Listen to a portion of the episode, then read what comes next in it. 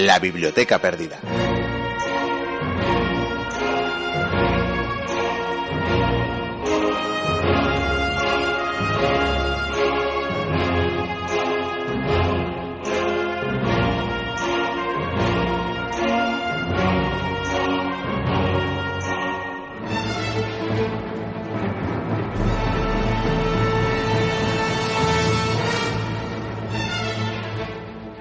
Desde los tiempos más remotos, los seres humanos hemos sentido la necesidad de conocer qué había más allá de la línea marcada por el horizonte.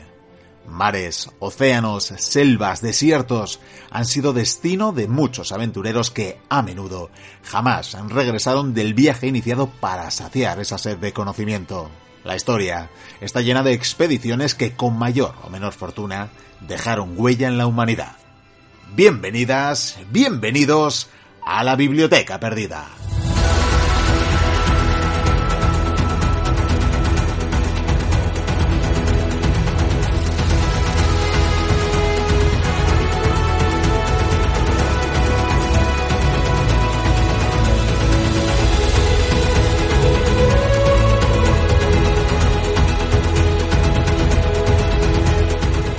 Tantos y tantos aventureros expedicionarios eh, que vieron los tiempos, arrancamos esta entrega número 252 del que esperamos sea, si no el más, por lo menos uno de vuestros eh, favoritos programas de radio de vuestros podcasts de cabecera.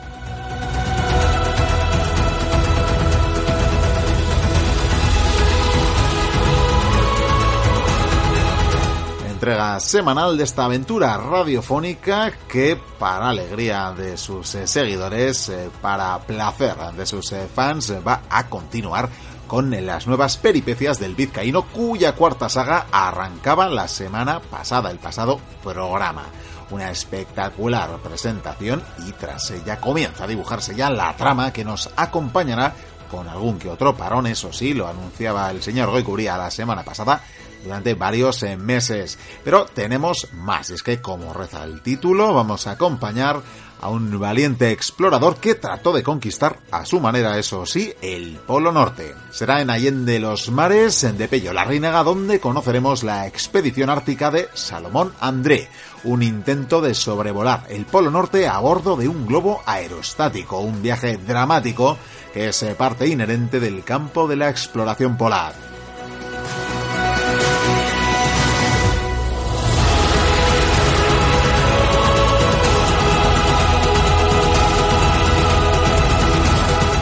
Terminar y para celebrar también que nuestro compañero Sergio Alejo lanza ya su tercera novela, se llamará La sombra de la conjura, publicada por Eolas Ediciones, que reeditará además las dos eh, primeras entregas de sus crónicas de Tito Valerio Nerva. Vamos a celebrar conmemorando, recuperando más bien la que fue la primera entrevista que le hicimos allá por el año 2015 a Sergio por la publicación de su primera novela que nos hizo llegar en su momento y quién nos iba a decir que acabaría siendo colaborador habitual de la biblioteca perdida. Pues con esta mención al nuevo trabajo de nuestro compañero, procedemos eh, ya con los saludos, sin olvidar, eso sí, que tenemos una cita el 14 de mayo, domingo, en Ágreda a las 12 y media, eh, en Soria, haremos eh, nuestro programa en directo. Estaremos en las eh, festividades de ese fin de semana por la conmemoración de las eh, bodas de Jaime I el Conquistador y Leonor de Castilla. Estaremos como parte del programa ese domingo a las doce y media. Repetimos, grabando un programa en directo. Será en el Palacio de los Castejón, que nos faltaba detallaros este último elemento y estáis invitadísimas, invitadísimos a acudir, a participar de ese directo de la biblioteca. Os lo seguiremos recordando semana tras semana y os pedimos, eso sí, que si os vais a acercar, nos lo hagáis saber. Nos gustaría saber de antemano quiénes os desplazáis, pues entre otras cosas para saber qué aforo necesitamos o bueno, ya veremos eh, si también podemos preparar alguna cosita y es que pocos días antes, apenas 10 eh, días antes, celebraremos nuestro séptimo aniversario, así que lo mismo, lo mismo podemos llevar un poquito de cava o algo para celebrarlo, ya, ya veremos, pero lo dicho, hacednoslo saber que lo tendremos en cuenta.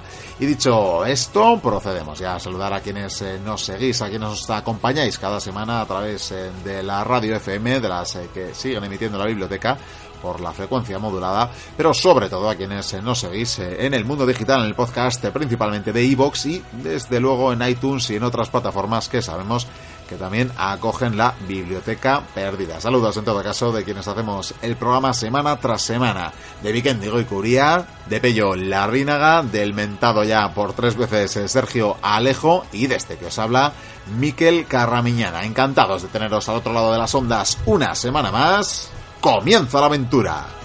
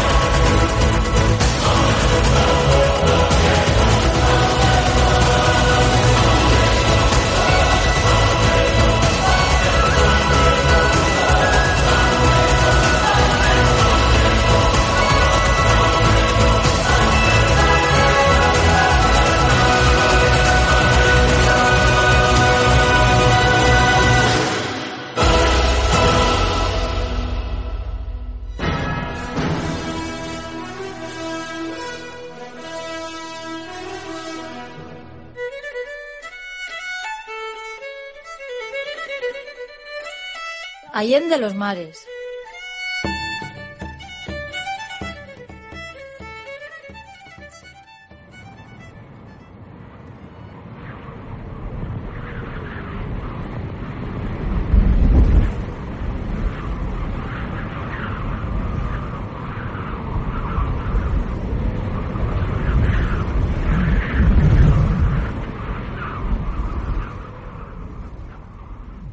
El cielo estaba despejado.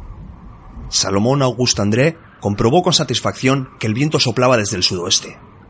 Ya eran varios días en los que registraba vientos favorables para sus planes. Ya era hora de partir. Tras comunicar su idea a sus dos compañeros de expedición, André ordenó al equipo de soporte que comenzase a desmantelar el techo del hangar. Dentro, el águila esperaba pacientemente el momento en que pudiese partir hacia el cielo. Cuando el techo que cubría el globo aerostático había sido completamente despejado, los tres exploradores se subieron a la pesada canasta. Andrea había dictado previamente dos telegramas, uno para el rey Oscar y otro para el periódico Aftonbladet. A una señal suya, el personal de tierra comenzó a soltar las sogas que retenían al águila. El imponente globo empezó a elevarse lentamente sobre el gélido suelo de Danskoya, y arrastrado por los vientos, tomó dirección norte. Los hombres del equipo de soporte vitoreaban eufóricos mientras observaban la partida del águila. Pero el griterío no duró mucho. El globo no se había elevado lo suficiente, por lo que era mucha la longitud de cuerda de arrastre en contacto con el mar. La canasta pronto tocó agua y amenazó con volcar. En tierra el silencio era sepulcral. Parecía que el globo iba a estrellarse por completo. Era el fin de la aventura. Pero pudieron ver cómo los expedicionarios arrojaban sacos de arena y soltaban algunas de las cuerdas de arrastre. De repente, el águila volvió a elevarse, a gran velocidad. El personal de tierra se miraba con inquietud. No estaba previsto que el globo alcanzase una altura tan elevada. En lo que pareció una eternidad, el águila continuó ascendiendo hasta que por fin pareció estabilizarse. En pocos minutos, el viento lo arrastró hacia el lejano oriente, hacia el norte ya solo cabía esperar que los vientos fuesen favorables y que nada fallase.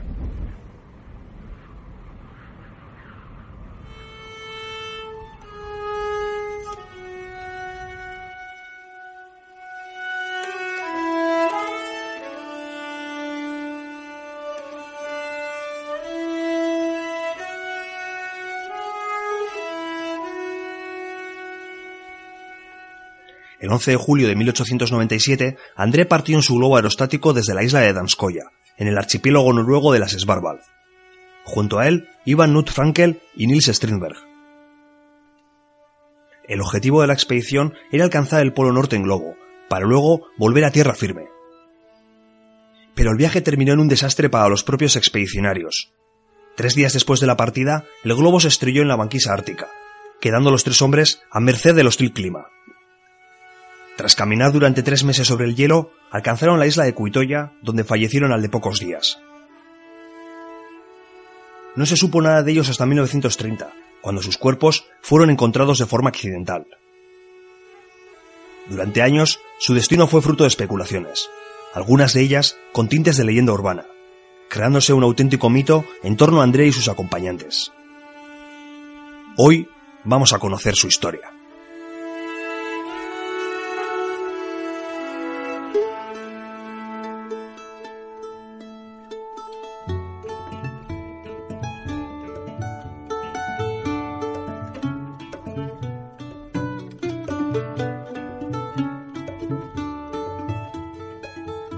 Las últimas décadas del siglo XIX marcaron un hito en las expediciones polares. Algunos incluso la llaman como la era heroica. Los aventureros veían las regiones polares del norte y del sur como retos no solo a su osadía, sino también al ingenio tecnológico. Y lo de heroica viene no solo por el valor mostrado por los exploradores, sino por la precariedad en la que hacían algunas de las expediciones. En realidad, no se tenía un conocimiento exhaustivo sobre qué había en aquellas latitudes extremas, ni de cómo era exactamente su climatología. Hoy en día podríamos considerar como locuras muchas de las aventuras que se llevaron a cabo. Y es aquí donde entra en escena nuestro principal protagonista, Salomón August André. Ingeniero de la Real Oficina de Patentes de Estocolmo, André era un verdadero pionero en el campo de la navegación aerostática. Fascinado por ellos, terminó comprando su propio globo, el Svea. Durante años fue realizando varios viajes, llegando a acumular más de 1.500 kilómetros de experiencia de vuelo.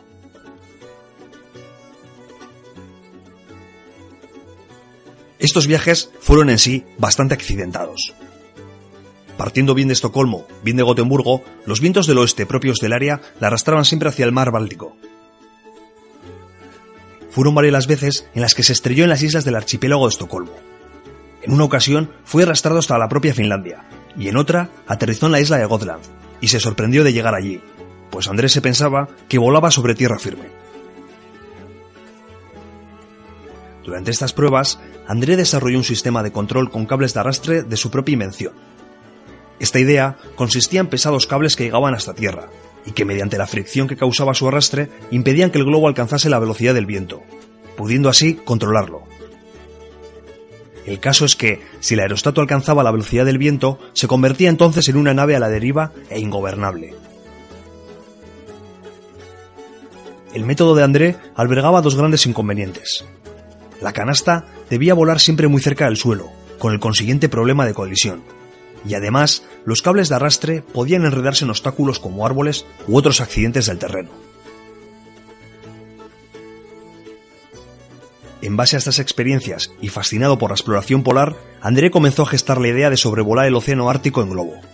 Su idea era iniciar el viaje en Svalbard, sobrevolar el océano Ártico hasta el estrecho de Bering y aterrizar en Alaska, Canadá o Rusia. A lo largo del viaje se intentaría pasar directamente sobre el propio Polo Norte.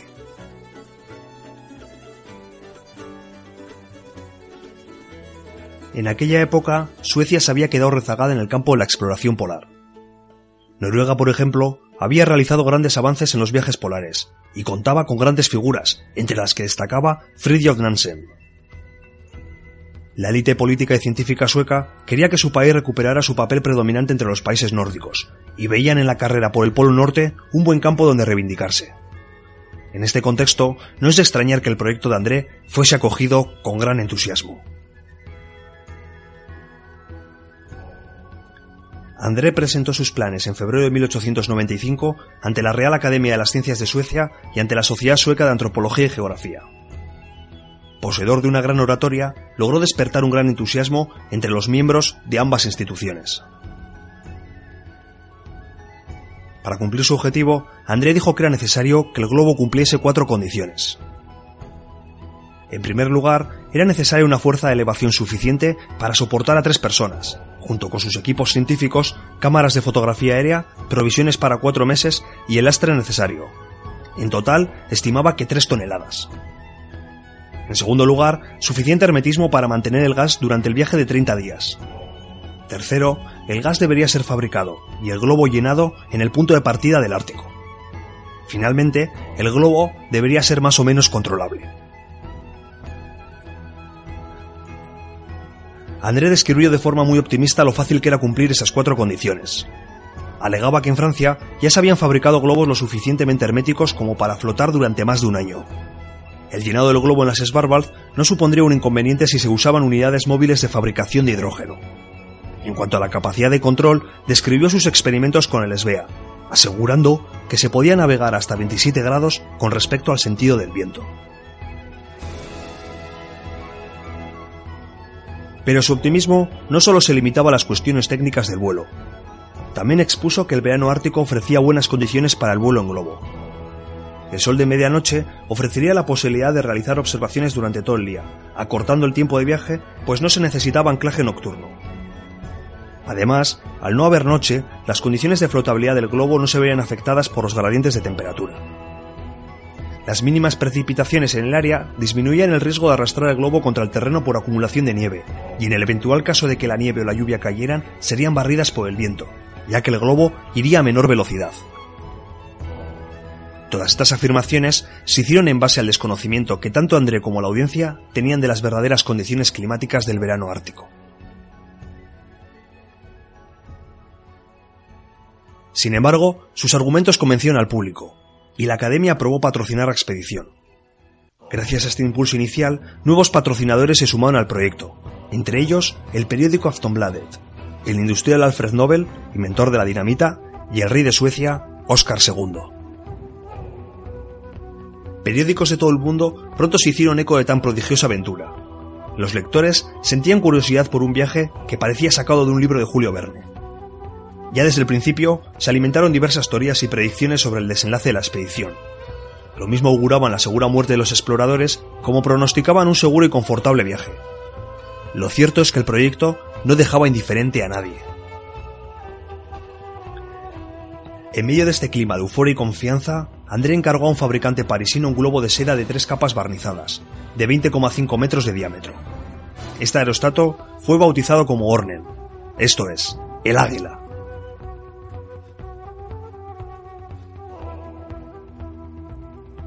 Mientras el globo iba tomando forma en París, André continuó con el desarrollo de su plan. Había decidido realizar el viaje en el verano ártico de 1896. Lo primero era seleccionar a sus dos acompañantes, y la verdad es que tuvo que escoger entre una auténtica legión de candidatos voluntarios. En primer lugar, seleccionó a Nils Elkholm, un reputado meteorólogo ártico que ya había liderado una expedición a los Svalbard en la que participó el propio André. Para completar el equipo, escogió a Niels Strindberg, un brillante estudiante con amplios conocimientos en física y química. Además, Strindberg era un gran fotógrafo, y uno de los objetivos de la expedición era cartografiar el área mediante el uso de fotografías tomadas desde el globo.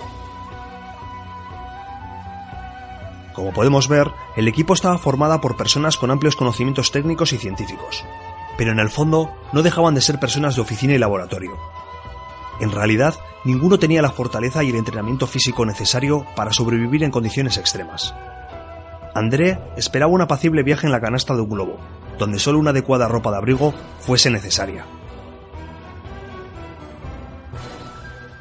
La expedición partió desde Gotemburgo en la primavera de 1896 en medio de muestras de júbilo patriótico. Suecia por fin ocupaba su lugar en el campo de la exploración polar. Ya en la isla de Danskoya se construyó un hangar dentro del cual comenzó el llenado del globo. Pero durante varias semanas el viento sopló desde el norte, y en esas condiciones no se podía partir. A medida que el tiempo transcurría, las posibilidades de hacer el viaje se reducían ante la llegada del fin del verano ártico. Los patrocinadores y los medios se hicieron eco de cada retraso, reportando cada dificultad y clamando por unos resultados que no llegaban. Finalmente, los expedicionarios tuvieron que rendirse, recogieron el globo y embarcaron de vuelta a Suecia. Hoy en día se sabe que en la isla de Danskoya predominan los vientos del norte, pero ya hemos dicho que en aquella época se desconocía el verdadero comportamiento del clima ártico, y expertos como el propio Ekholm se basaban en conjeturas. Además, durante la estancia en Danskoya surgieron fricciones entre André y Elkhorn. Este comenzó a dudar de las posibilidades reales del globo de retener el hidrógeno, y por ese motivo realizó algunas mediciones mientras esperaban una eventual partida. Para su disgusto, descubrió que el águila perdía un empuje de 68 kilos por día, y que en esas condiciones el globo no duraría más de 17 días en el aire. Un espacio de tiempo insuficiente para lograr la empresa. André rechazó los alegatos de Elholm y además le mostró que sus mediciones eran erróneas. Pero aquí el jefe de la expedición se valió del engaño, pues Ekholm supo por un miembro del equipo de apoyo que André había ordenado bombeos extra de hidrógeno al águila, para así poder rebatir los datos de su compañero. Hoy en día se debate sobre esta conducta de André, calificada a veces como autodestructiva. Falsear y ocultar un problema tan grave como la pérdida de flotabilidad era un riesgo que podía provocarles la muerte, pero aún así lo hizo. Se cree que André era víctima de su propio optimismo y de la propaganda que se había dado a la expedición. Durante el viaje de vuelta, Ekholm advirtió a André que no participaría en el próximo intento a menos que se consiguiera un globo más firme y hermético. Los problemas se acumulaban para nuestro protagonista. A su vuelta, el grupo fue acogido con frialdad. En Noruega, Fridtjof Nansen regresaba tras su aventura a bordo del Fram. Una expedición que también había fracasado en su objetivo de alcanzar el Polo Norte, pero su hazaña sobre el hielo y la ya mítica deriva a bordo de su barco contrastaba con el vacío absoluto con el que volvía André. La prensa sueca se ensañaba con el jefe de la expedición, destacando que se había limitado a esperar vientos propicios y que su globo ni siquiera había despegado. Hoy en día se especula que en este punto André pudo iniciar una huida hacia adelante, pues debido a la presión no se atrevió a enfrentarse a la prensa o aceptar que no solo desconocía la climatología ártica, sino que además igual necesitaba otro globo. En cualquier caso, André decidió continuar con el proyecto tal como estaba concebido. Knut Frankel, de 27 años, fue seleccionado para reemplazar a Ekholm. Natural del norte de Suecia, Frankel estaba acostumbrado a realizar grandes caminatas en la nieve, a pesar de carecer de la experiencia y los conocimientos de Ekholm, Frankel realizó una notable labor, y gracias a sus anotaciones se pudo reconstruir la posterior epopeya que tendrían que padecer. Cuando la expedición regresó a Danskoya en el verano de 1897, se encontraron con que el hangar estaba prácticamente intacto, y que además los vientos eran favorables. Como ya hemos escrito en la entrada, el 11 de julio el águila cortó amarras, y tras un accidentado despegue comenzó la aventura. Y es que este inicio ya supuso en sí mismo el primer problema. Debido al riesgo de entrar en el agua, se tuvo que lanzar lastre cuando no estaba previsto, y eso hizo que el globo ascendiese demasiado. A tanta altura, las cuerdas de arrastre no tocaban la superficie del mar, y el globo se hizo ingobernable durante las primeras horas. Además, a mayor altura, mayor diferencia de presiones, lo que aceleró la pérdida de hidrógeno. Los expedicionarios tenían dos formas de contactar con el resto del mundo, mensajes en boyas y palomas mensajeras. Las boyas tenían instrucciones en idioma noruego de ser enviadas a una dirección de Estocolmo. Solo dos mensajes en boya fueron encontrados. El primero fue lanzado el 11 de julio a las pocas horas del despegue, y rezaba. Nuestro viaje va bien hasta ahora. Navegamos a una altitud de 250 metros. Primero a norte, 10 grados al este, pero luego a norte, 45 grados al este. Clima placentero, espíritus en alto. El segundo mensaje fue lanzado una hora después e informaba una altura de 600 metros. Además, una paloma mensajera fue cazada en un vapor noruego sobre el que se había posado. Su mensaje estaba fechado el 13 de julio, indicaba la posición de los viajeros y cerraba con un todo bien a bordo. Durante 33 años, esto es lo último que se supo de André y sus compañeros. Es de notar que ningún mensaje menciona el accidente de la partida ni el progresivo deterioro de la situación. Si se comparan con las anotaciones encontradas posteriormente en el diario de André, se puede ver un gran contraste. Leamos un extracto del mismo acerca del vuelo. El globo no tenía equilibrio, navegando demasiado alto, y por tanto perdiendo hidrógeno más rápido de lo que Niels Elkholm había temido. Luego hubo repetidas amenazas de estrellarnos contra el hielo. También detallaba que el globo era empujado hacia el terreno por la lluvia que lo hacía húmedo y pesado. Llegado un punto, tuvieron que arrojar por la borda toda la arena y parte del equipaje para mantenerse a flote. Durante diez horas y media, el águila se mantuvo en el aire sin contactar con la banquisa ártica. Tras un toque inicial, se sucedieron 41 horas más de vuelo en las que tuvieron varios contactos con la helada superficie. El 14 de julio, dos días y tres horas después de la partida, el globo se posó sobre la banquisa y ya no se pudo volver a elevar. Los expedicionarios quedaban atrapados en el hielo.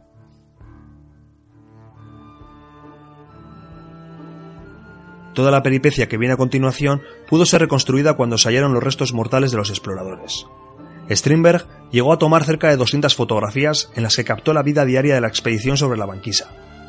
Por otro lado, tanto André como Frankel llevaron sendos diarios en los que detallaron los pormenores de la expedición y las diferentes posiciones geográficas por las que se fueron moviendo.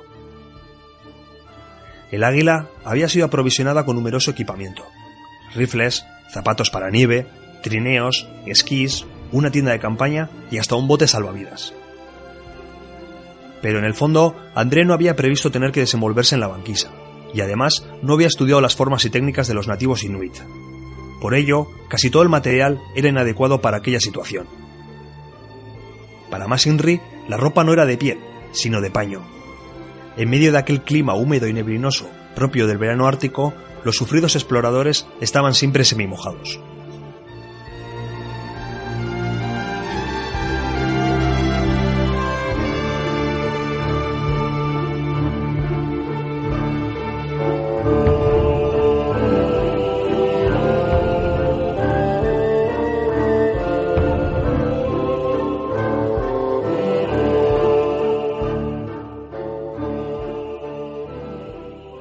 Nuestros tres protagonistas pasaron una semana junto a los restos del águila decidiendo qué dejar y qué llevar, a dónde ir y a dónde no ir.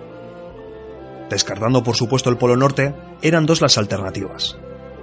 En aquella época de expediciones era habitual la presencia de depósitos de comida en diversas islas del Ártico. Al sureste de la posición de André, en el archipiélago de tierra de Francisco José, había uno de esos depósitos en la isla Cabo Flora. La otra opción era otro depósito similar en las siete islas, un pequeño conjunto insular al norte de las Svalbard. Este segundo depósito estaba al suroeste del lugar donde yacía el águila. De acuerdo a los imprecisos mapas de la época, ambos puntos estaban a una distancia similar, y en base a esto optaron por dirigirse hacia el depósito de Cabo Flora. Era el 22 de julio. El avance por la banquisa fue muy penoso. Según las anotaciones en los diarios, los expedicionarios se encontraban con canales que separaban las placas de hielo, altos muros de hielo y depósitos de agua semicongelada. Los inadecuados trineos eran difíciles de arrastrar, y para poder alcanzar un ritmo de avance adecuado fue necesario abandonar aún más pertrechos. La mayoría del material dejado era comida, por lo que pronto fue necesario recurrir a la caza para poder alimentarse. Focas, morsas y sobre todo osos polares pasaron a formar parte de la dieta de André y sus hombres. Al de pocos días se percataron que la deriva del hielo les alejaba de Cabo Flora, su objetivo. El 4 de agosto, tras una larga discusión, optaron por dirigirse hacia el depósito de las siete islas, donde esperaban llegar en seis o siete semanas. Pero el terreno seguía siendo muy complicado, teniendo que alternar tramos de aguas abiertas donde usaban el bote con áreas donde se encontraban verdaderos muros de hielo, a menudo infranqueables.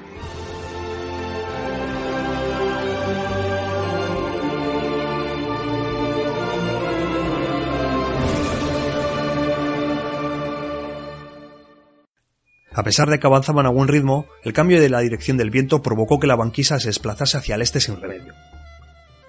Pronto fue claro que las siete islas estaban fuera de su alcance. El 12 de septiembre, los exploradores decidieron que cualquier esfuerzo era inútil, y que fuese el hielo el que los llevase donde fuera. Ante la inminente llegada del invierno, construyeron un refugio de hielo sobre un gran témpano. La idea era resistir en él con la esperanza de que las corrientes los llevaran hacia el sur. De hecho, durante tres semanas se movieron en esa dirección a gran velocidad. André incluso albergó la esperanza de poder salir de aquel atolladero antes de la llegada del crudo invierno. Pero el 2 de octubre, el témpano sobre el que yacían se estrelló contra la isla de Cuitoya. El refugio se quebró y los hombres tuvieron que trasladar el equipo a la inhóspita isla. Según el diario de André, esta labor les llevó varios días. En una de sus últimas anotaciones coherentes, el líder de la expedición dejó escrito, Nadie ha perdido la moral. Con compañeros como estos, uno podría desenvolverse en prácticamente cualquier situación. A partir de entonces, la escritura pierde sentido y la caligrafía es cada vez menos legible. Se cree que murieron a los pocos días de llegar a la isla.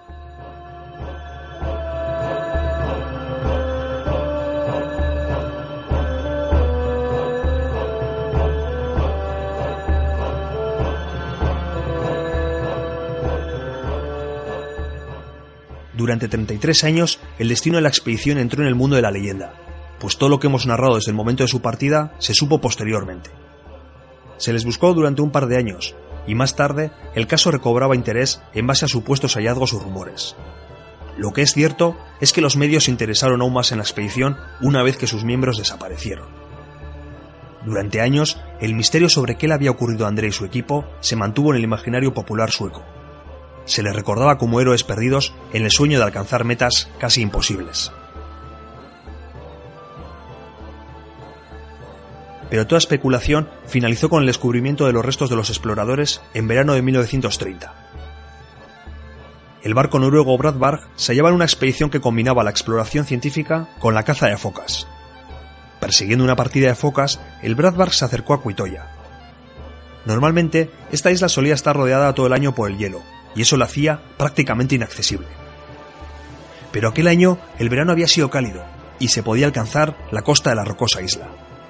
Por ello, el capitán del barco decidió desembarcar en Cuitoya para ver si lograban cazar morsas. Buscando agua, dos marineros encontraron el bote de André junto a varios objetos con el nombre del ingeniero sueco. El capitán del Bradbar, conocedor del mito, ordenó que se buscasen más restos. Pronto encontraron dos esqueletos. Por las iniciales bordadas en sus ropas, los identificaron como los restos de André y de Strindberg. Además de otros objetos, también encontraron el diario del líder de la expedición.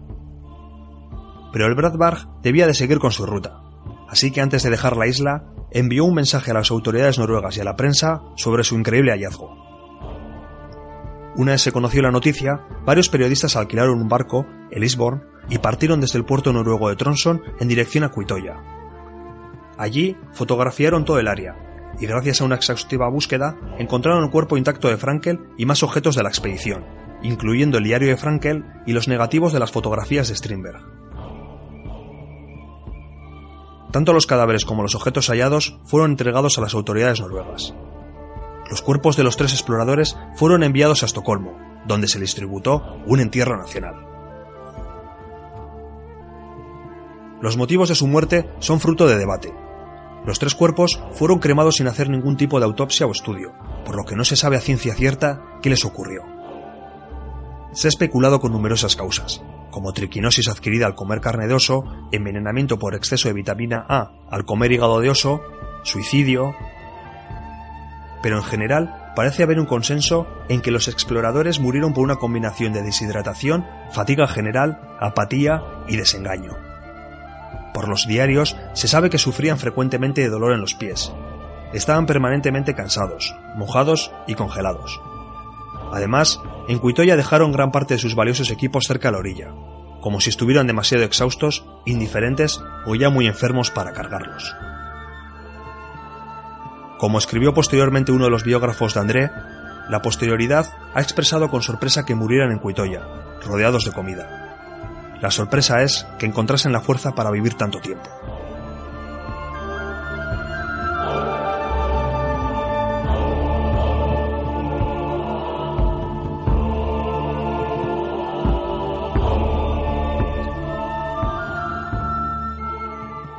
La trágica aventura de André, Strindberg y Frankel ha sido continuamente evaluada desde el mismo momento en que se gestó el proyecto los medios de comunicación y la opinión pública sueca se valieron del atrevido plan para exaltar el orgullo nacional y los sueños de que Suecia pudiera tomar una posición de liderazgo en la exploración científica del Ártico. Los tres exploradores fueron despedidos en medio de una contagiosa euforia patriótica. Pero esto era un arma de doble filo, pues aquellos que les jaleaban y animaban eran los mismos que exigían éxito. Esto terminó siendo una gran presión, especialmente para André, quien terminó por ignorar los problemas que él mismo percibía y las advertencias que otros le hacían. Cuando se les encontró y se supo de su lucha por sobrevivir, los exploradores fueron exaltados y llorados por su heroísmo, e incluso se les presentó como ofrendas desinteresadas en busca de la ciencia y del progreso. El mismo André llegó a ser visto como un ejemplo de virilidad y patriotismo. Entre los estudios posteriores hay diversidad de opiniones. La visión sobre él varía en dureza según el autor, dependiendo de si se lo ve como un manipulador o como una víctima al fervor nacionalista y patriótico que le engulló. Algunas obras incluso le dibujan como un hombre voluble, motivado más por el temor que por el valor. Por otro lado, el papel de Nils Strindberg durante los meses en la banquisa es muy bien valorado. Se destaca que un estudiante sin entrenamiento físico continuase tomando fotografías de gran calidad artística en aquellas penosas condiciones. Gracias a esta labor quedó un valioso testimonio gráfico, pues de los 240 negativos que se encontraron en Cuitoya, 93 fueron recuperados. Hoy en día se considera que el plan de André para la expedición ártica no era realista en absoluto. Ignoró muchas señales sobre la peligrosidad de su plan, y hoy en día se le reprocha su exceso de optimismo, su fe en las posibilidades de la técnica y su falta de respeto por el poder de la naturaleza. Pero los pioneros a veces tienen que cometer estas imprudencias, pues grandes acontecimientos y gestas se han logrado así.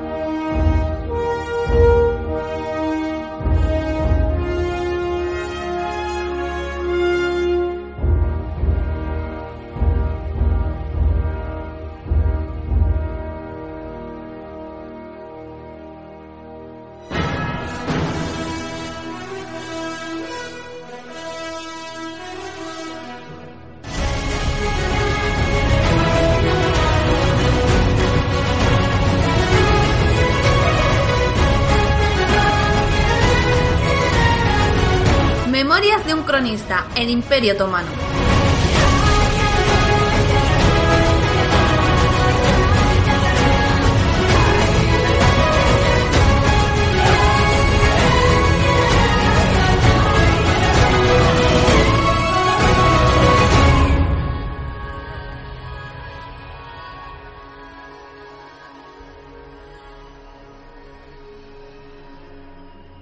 Capítulo 2. Castelnuovo.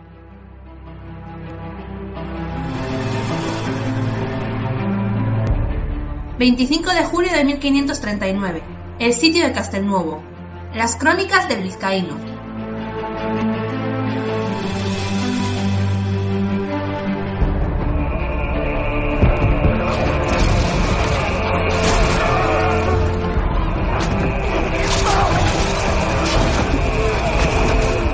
balas surcaban los aires cayendo en el suelo de la plaza o se estrellaban sobre las murallas estremeciendo los cimientos de las mismas.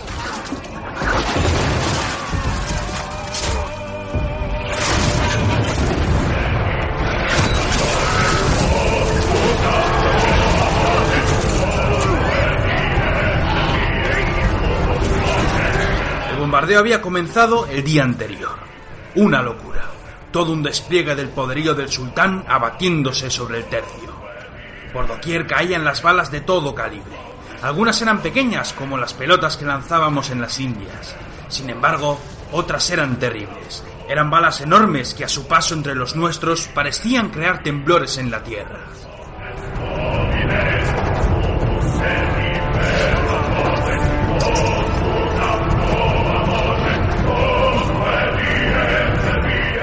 Encontraba asomada a la muralla que daba la vista al monte Caballero.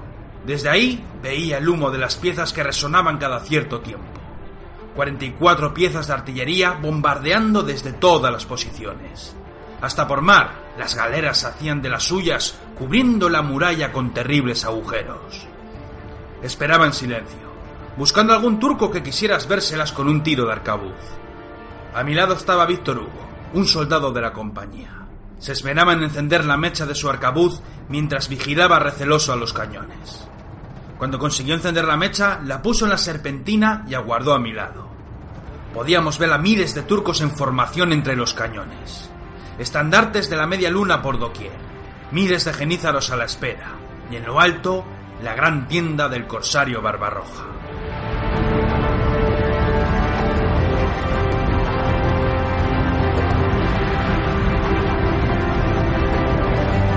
¿Tú crees que van a venir a luchar? me preguntó mi compañero de armas muy nervioso. ¿Prefieres que no vengan? le pregunté. Ni hablar. Prefiero los aceros y la buena lucha a morir por una bala de cañón. Pues entonces reza porque sean tan locos como para intentar tomar al asalto una plaza defendida por un tercio. Y el tipo se puso a rezar de la misma. Lo miré de reojo.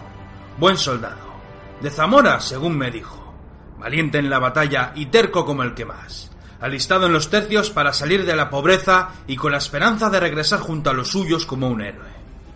Joder, nos sobraban héroes por doquier. A fe mía que nunca vi soldados tan valientes en mi vida. Quizás aquellos que se las vieron con el artillero en el Pirú, o los bravos que se batieron conmigo en Pavía. Pero estos eran duros, muy duros, y preferían la muerte a la deshonra.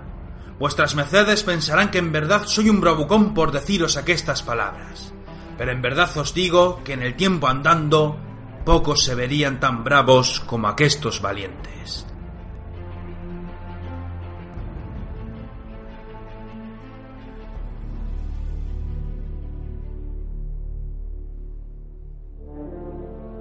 De diestra a siniestra, una buena línea de arcabuceros a la espera con nosotros. Algunos se habían acostumbrado al fuego de los cañones y jugaban a los dados y a las cartas.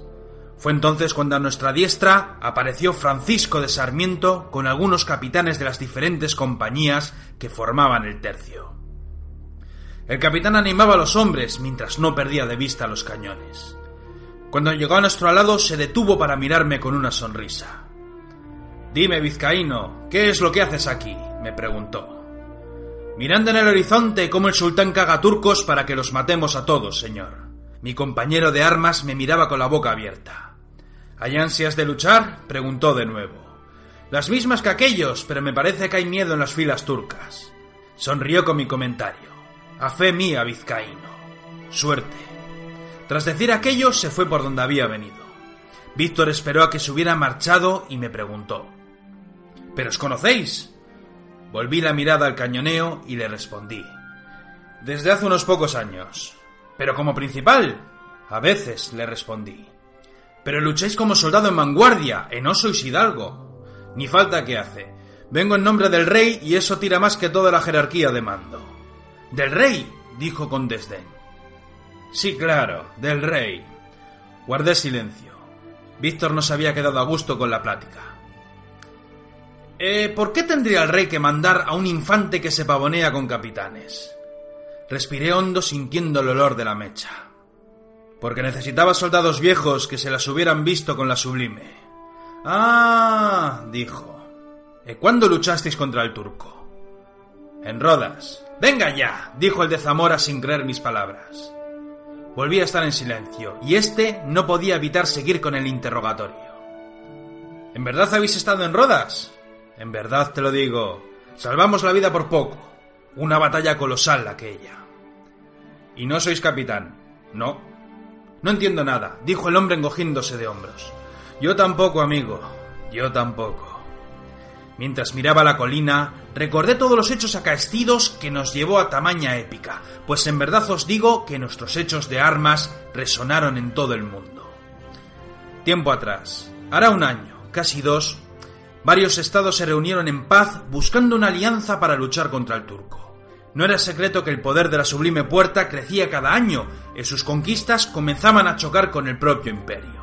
El Papa arregló tal asunto y logró que los venecianos, amenazados desde siempre por el poder otomano, se unieran en la Santa Cruzada. Francia no quiso saber nada, y por ello una gran flota marchó desde tierras italianas buscando la batalla definitiva. Tiempo antes, mis andanzas y mis cartas me llevaron a cubrir la plaza en el tercio de Lombardía, pero tras varias reformas terminé sirviendo en el acuñado tercio de Sarmiento. Su compañía, lo más ganado de su tiempo, formó junto a otras compañías de otros tercios llegado el momento. El día señalado hubo batalla en las aguas que daban en las costas de Grecia. Una batalla extraña donde nuestro poderío en las armas y abordajes no pudo ser aprovechado, pues las malas relaciones entre los diferentes capitanes por poco nos llevaron a un desastre. Fue la fortuna la que quiso salvarnos la jornada. Barbarroja huyó, y no tuvimos temor en tomar tierra para hacernos con la plaza de Castelnuovo.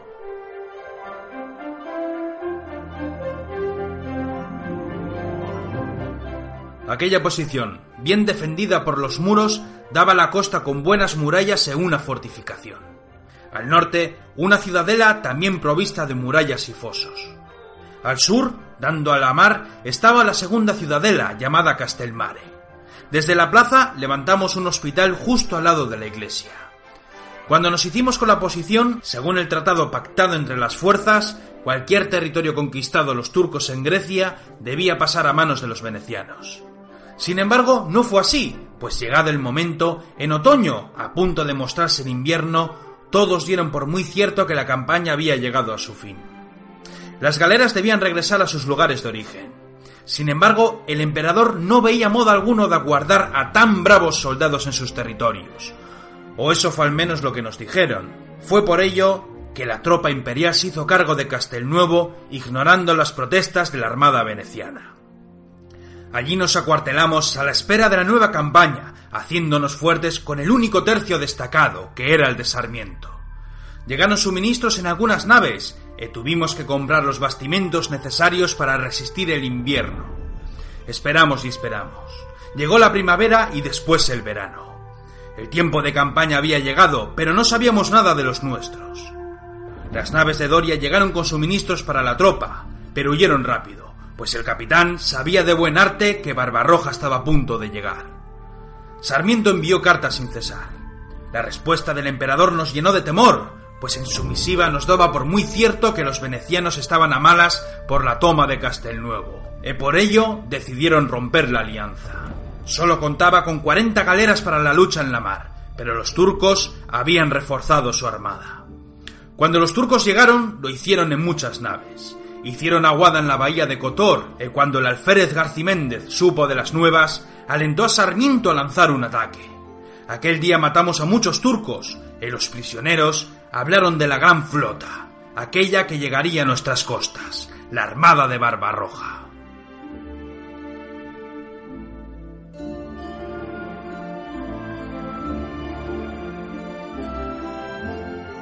Horas después, con muchos turcos haciendo de vanguardia, estos volvieron a hacer la guada. El contingente vino a nuestra plaza para dar fe de nuestro número. Entonces salimos por las puertas. En orden de unos 600 abrimos fuego y nos abalanzamos sobre los turcos que huyeron colina arriba hasta llegar a la playa. Desde las alturas vimos las naves, muchas galeras, efustas, y todo tipo de navíos con muchos hombres en su interior fondeando muy cerca de la costa. Poco después vimos llegar a la gran flota de Barbarroja, cientos de naves surcando las aguas con sus velas desplegadas al viento.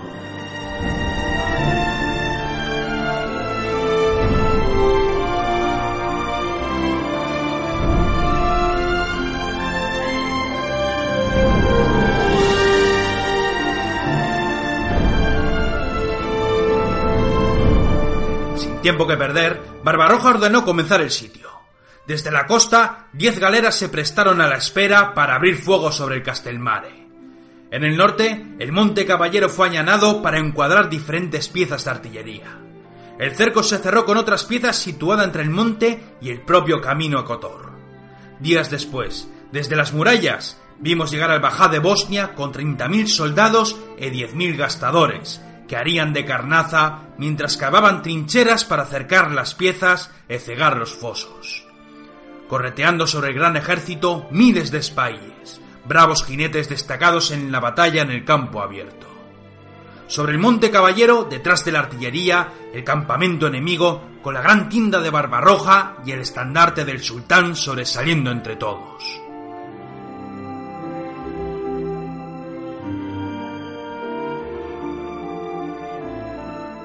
Nosotros tampoco perdimos el tiempo. En el invierno levantamos baluartes, ensanchamos los fosos y nos organizamos en compañías que cubrirían las diferentes murallas de la plaza. Aún recuerdo con nostalgia el día en que unos barriles de pólvora explotaron, creando gran confusión entre los nuestros. Veinte soldados muertos, además de seis de los mejores artilleros. Mal asunto para nuestras escasas piezas de artillería.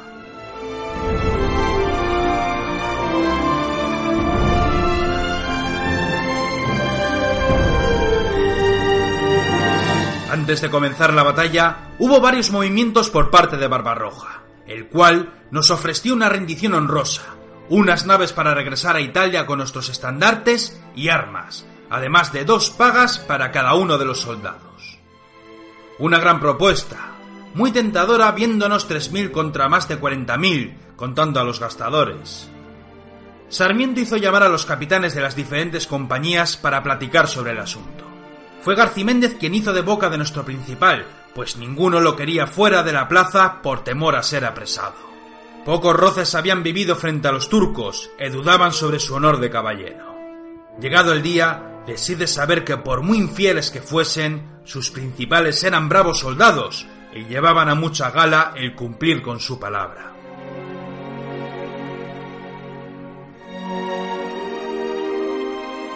Aquel día entré en la casa que hacía de real para nuestro capitán Sarmiento. Allí estaban los demás principales de la tropa. Machín de Munguía, Luis de Aro, Ruy Díaz Cerón, Sancho de Frías y muchos otros. Ruy Díaz me miraba siempre con desprecio. Siempre que llegaba a la reunión se enfadaba al verme. Porque un simple infante del tercio tiene el honor de participar en el Consejo de Guerra, les decía. Sarmiento quitaba hierro al asunto. Sabía de buen arte que el emperador me había enviado como consejero por mi contienda en el pasado con el turco en Rodas. Otros capitanes me respetaban, pues mis andanzas a lo largo de mi vida se hicieron eco, formándose una leyenda como en los tiempos de don Rodrigo. Sarmiento comenzó a explicar una vez más nuestra situación. Todos lo sabíamos, pero nuestro capitán tenía por costumbre repetirla una y otra vez para acostumbrarnos a todos a todos los posibles puntos de asalto enemigos. Después Garciméndez repitió las palabras de Barbarroja y llegó un silencio estremecedor. Una mezcla de alegría por una posible salvación, pero también una vergüenza propia de los hidalgos castellanos.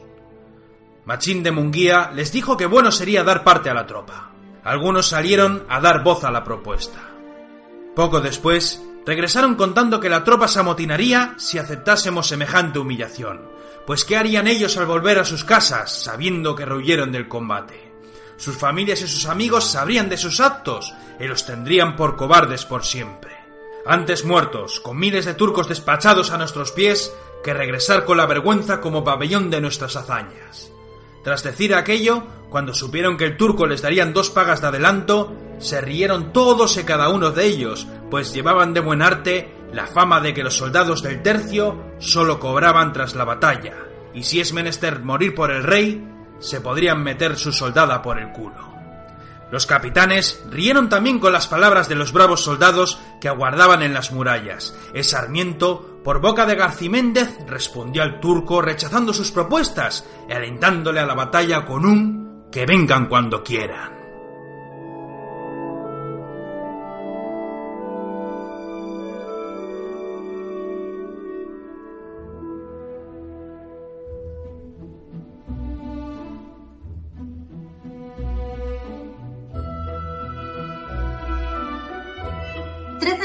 1555, 16 años después. La Robla, León. Las crónicas del hijo del vizcaíno.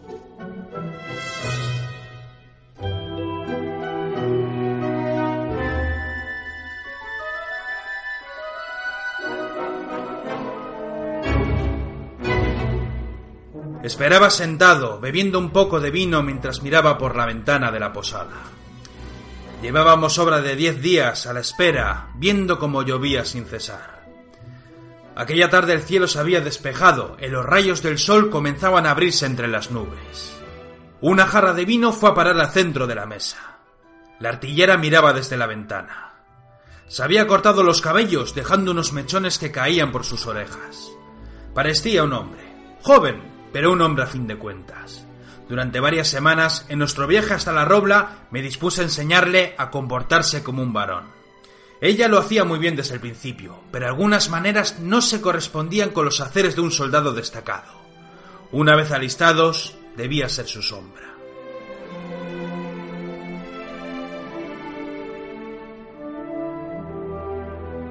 Aquí no hay capitanes, le dije con tono burlesco. Vendrá, me dijo sin apartar de vista la ventana. Sé de buen arte que alistarán a varias compañías en León, y sin lugar a dudas pasarán por todos los pueblos cercanos. No tienes pinta de soldado, le dije, ni tú tampoco. Tras decir aquello fue a sentarse, pero entonces se levantó de súbito, mientras agarraba su sombrero de la ancha con una pluma roja a un lado. Señaló con el dedo el cristal de la ventana. Algo se acercaba a lo lejos y podíamos escuchar una música. Cuando salimos de la posada, vimos llegar a un grupo peculiar. A caballo, un hombre con la impedimenta al completo. Peto, espaldar, casco, grebas y una buena espada ceñida al tali. Tras él, un alférez con la bandera de la compañía. Aspa de Borgoña roja sobre un fondo azul celeste. Detrás, algunos principales y un grupo nutrido de infantes con sus picas en lo alto. Al fondo, varias carretas tiradas por bueyes. Aquel día, el capitán de la compañía se hizo con la casa del alcalde de la Robla para alistar a los soldados del rey. Algunos principales, engalanados con buenas ropas, brillantes armaduras y sombreros con plumas enormes, fueron paseándose por la ciudad invitando a muchos a tomar unos vinos. Fue nuestro caso. Dos de los soldados, espléndidamente armados, llegaron a nuestro lado y nos invitaron a tomar algo si les permitíamos beber con nosotros. De aquella guisa estuvimos por una hora. Aquellos hombres nos hablaban de las delicias de Italia, de lo rico que podía volverse un soldado del rey si luchaba con valor contra los infieles o contra los herejes, de la buena vida en el tercio, de los bravos que vuelven a sus casas como héroes, de lo fácil que era buscarse una hembra más hermosa llegado el día. Uno de ellos daba codazos a la artillera, haciéndola partícipe de los jocosos comentarios de cómo las damas caen rendidas a los pies de los soldados, y otros menesteres que no es necesario platicar. La artillera sonreía, resistiendo las ganas de partirle la cara al tontolaba. Mientras otros principales seguían a lo suyo, buscando soldados para servir al rey, nosotros fuimos a la fila de reclutamiento. Por delante solo había dos hombres, uno muy mayor y el otro que rondaría unos 20 años. Sentado estaba un escriba, con la bandera a un lado y un sargento al otro. A lo lejos, dentro de la casa, podíamos ver al capitán bebiendo con el alcalde de la plaza.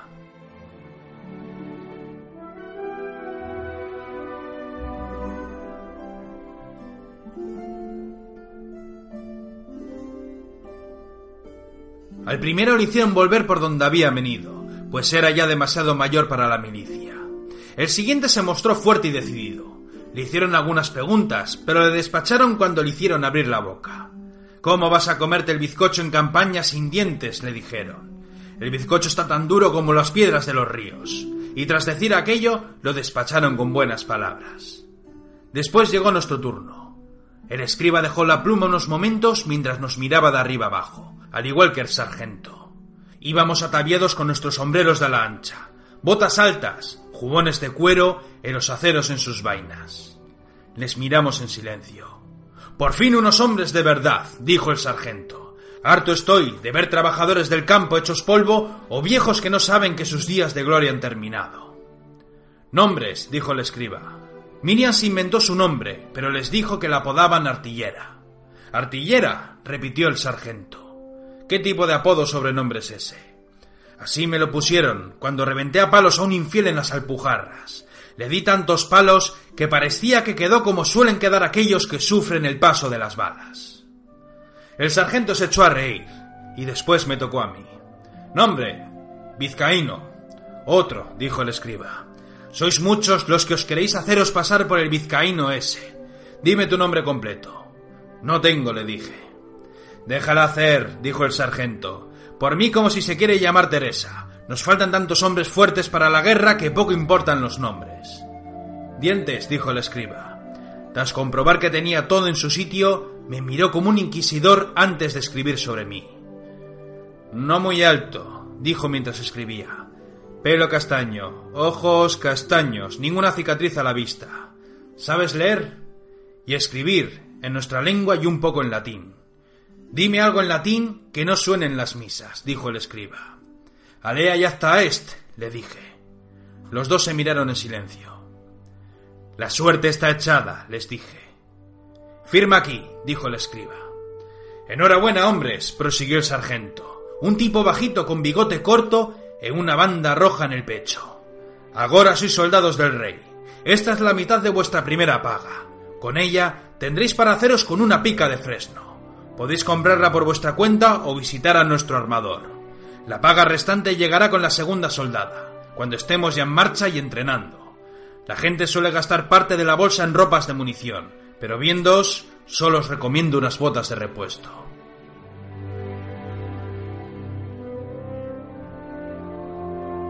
Tras despedirnos, seguimos escuchando a los atambores en las trompetillas resonando por el pueblo. Fuimos a la armería de la compañía, que por entonces eran los carros de los bueyes. Compramos las picas. ¿Qué cojones quieren que hagamos con un palo tan largo? me dijo la artillera. Lo menos es tres veces más alto que yo. Poco sé del arte de la guerra, le dije. Pero ahora nuestras vidas ya no son nuestras. Acabamos de alistarnos en un tercio español.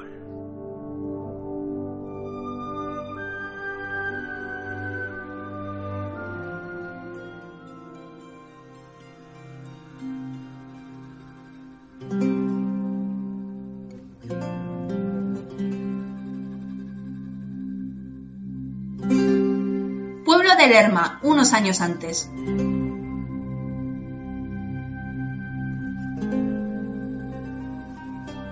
El inquisidor bebía un sorbo de vino en silencio.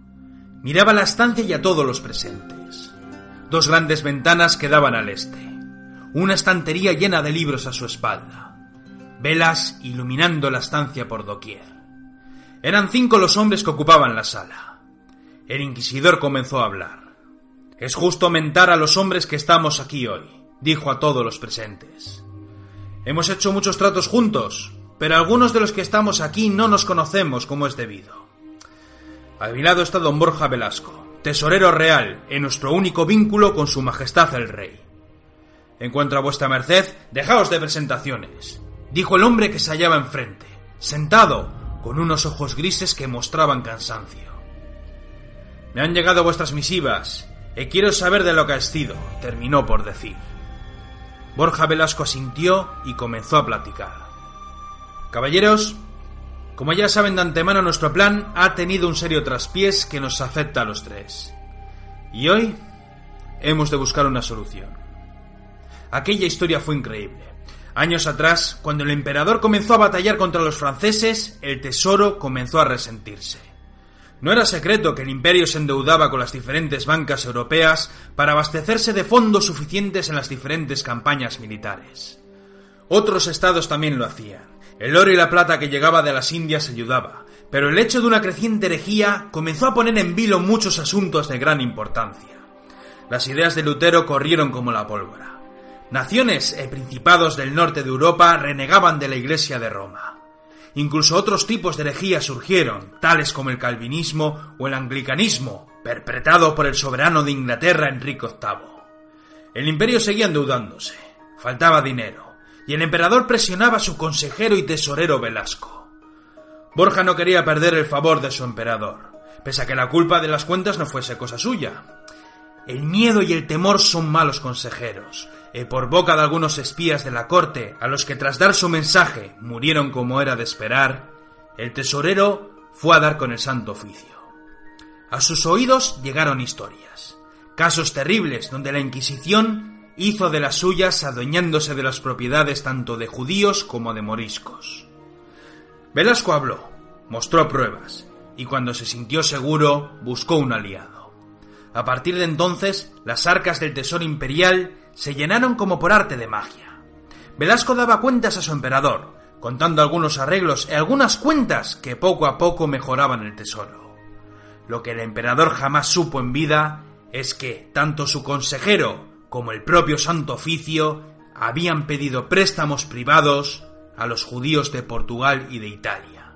Si aquello hubiese llegado a oídos del emperador, habría sido el mayor escándalo en décadas. El tesoro real, del emperador de media Europa, aquel que había nacido para defender la fe católica pidiendo dinero a los judíos.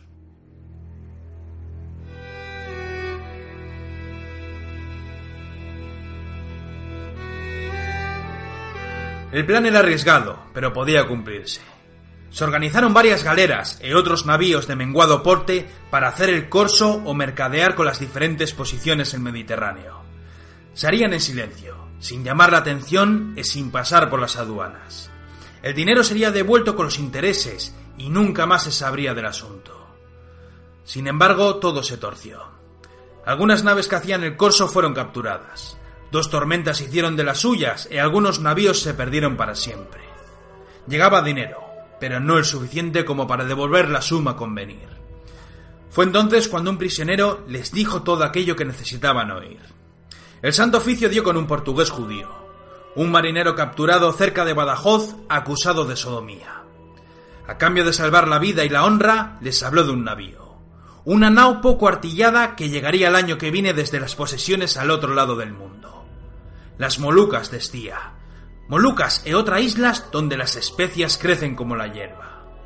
El barco llegará en septiembre, les dijo. Vendrá tan cargado que las olas darán golpes con la borda del navío. Lleva pocos cañones y en su interior quintales e quintales de clavo e otras especias de inigualable valor. El portugués, como podéis imaginar, fue juzgado y llevado a galeras donde moriría poco después. Sin embargo, sus palabras llenaron de júbilo la mente del inquisidor, el cual fue presto a platicar con el tesorero. Un abordaje, terminaron por decir. Habrá que flotar varias naves rápidas, armadas hasta los dientes. El plan era perfecto, pero había dos problemas. Una vez capturada, la nao debía esquivar el dominio portugués y comerciar con el cargamento sin dar cuenta a las aduanas. Si eran tantos quintales como decía el portugués, complicado sería introducir las especias sin llamar la atención. Fue por ello que se tomó la decisión de jugársela en mal abierto. La nao surcaría el Atlántico, lejos de naves portuguesas, y viajaría a tierra de los ingleses. Allí su cargamento sería vendido por un precio mayor, pues en el norte poca especiaría llegaba. Una vez terminado con el acuerdo, la nao regresaría cargada de un oro y de una plata con la que cubrir las deudas y repartirse un inmenso botín. El segundo problema eran los fondos. Sería muy caro para ambos reunir una suma conveniente para que varias naves izasen los trapos con buenos marineros muy bien armados. Necesitaban un socio, alguien serio, poco influenciado por la Casa Real y lo suficientemente ambicioso como para atreverse a invertir una buena suma en una operación tan peligrosa. Fue entonces cuando dieron con el caballero que se sentaba junto a ellos, un hombre mayor, de buena familia y de palabra.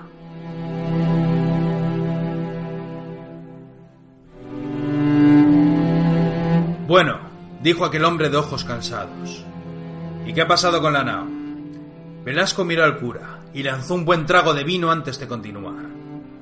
Los tres navíos ligeros abordaron la nave portuguesa que viajaba al norte desde las Canarias, a unas 50 leguas al oeste. Tras tomar el navío, mataron a toda la tripulación y guiándose por los vientos viajaron rumbo a Inglaterra. Sabemos que llegaron a vender las especias y el navío se hartó de plata, oros y piedras preciosas. A su regreso debió de haber una tormenta. No sabemos bien lo que pasó, pero tardaron más de lo esperado en llegar a Laredo. De hecho, nunca lo hicieron.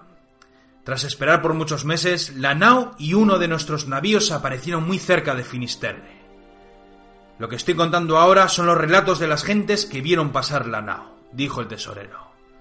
Continúa, le animó el inquisidor. Cuando los dos navíos llegaron, los hombres suplicaron por sus vidas desde la borda de las naves. Antes de tomar tierra firme, las gentes de las costas irrumpieron con tiros de arcabuz y las naves huyeron precedidas de un fuego artillero desde las defensas costeras. ¿Qué pasó? preguntó el hombre. La peste, le dijo Velasco. Creemos que una tormenta que duró tres largos días dispersó a las naves llevándolas mar adentro. Entonces llegó la peste, o quizás ya estaba rondando entre ellos. El caso es que muchos habían sucumbido, y los más fuertes suplicaban ofreciendo oro y la plata a cambio de dejarles bajar a tierra. Pero claro, nadie osó hacer tamaña locura. Siguieron surcando las costas hacia el sur, y en Portugal les pasó otro tanto de lo mismo. Cuando viajaron hacia el sur de Andalucía, nadie les quiso dejar bajar de las naves, y fueron perseguidos por algunas galeras, vigilando cada uno de sus movimientos.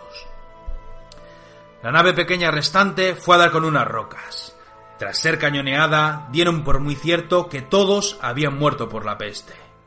La nao, la grande, cargada con maravillas, siguió su rumbo, perdiéndose en el horizonte. Al Mediterráneo. Sabemos que se acercó a Mallorca y desde allí fueron hacia el sur. Desde entonces no sabemos nada más. Creíamos que quizás hubiesen tomado rumbo a Italia para dar la vuelta hacia el Adriático y echar anclas en Venecia, que es donde hay una isla para enfermos de peste y otros menesteres. Enviamos espías, pero nadie ha visto la nao. Es como si los mares la hubiesen devorado. No hay ni una sola pista. Nada. El hombre de ojos grises se levantó apoyándose en su bastón mientras que el hombre que estaba a su espalda aguardaba en silencio. Doy por concluida esta reunión, dijo a todos los presentes. Soy un hombre de palabra, y cuando se arriesga, a veces se pierde. Por mi parte no tengo deudas ni con el rey ni con vuestros judíos. Pero como soy un hombre de honor, tened muy por cierto que en caso de que se vuelva a saber sobre nuestro navío, estoy dispuesto a ayudar en lo necesario. Hay una cosa que deberíais saber antes de volver a vuestras tierras del norte, dijo el cura mientras levantaba el dedo a Velasco para que continuase. ¿Y qué es? Preguntó el hombre golpeando el bastón contra el suelo. Recientemente tenemos una pista. Es absurda. Es casi increíble, pero puede que sea cierta. Uno de los espías del Santo Oficio trabaja en secreto en Estambul, y según sus palabras, es posible que uno de los de la nao hubiera sobrevivido y estuviera allí preso. ¿Y os creéis semejante tontería? dijo el hombre mientras abría la puerta para irse, custodiado por su soldado. El inquisidor abrió los ojos de par en par, mientras miraba a Velasco, haciéndole ver que no podía dejarlo marchar. Vuestra Excelencia debe saber que nuestro espía nos dio un nombre que nos afecta a todos y a cada uno de nosotros. Sus palabras fueron vizcaíno. Entonces reinó el silencio.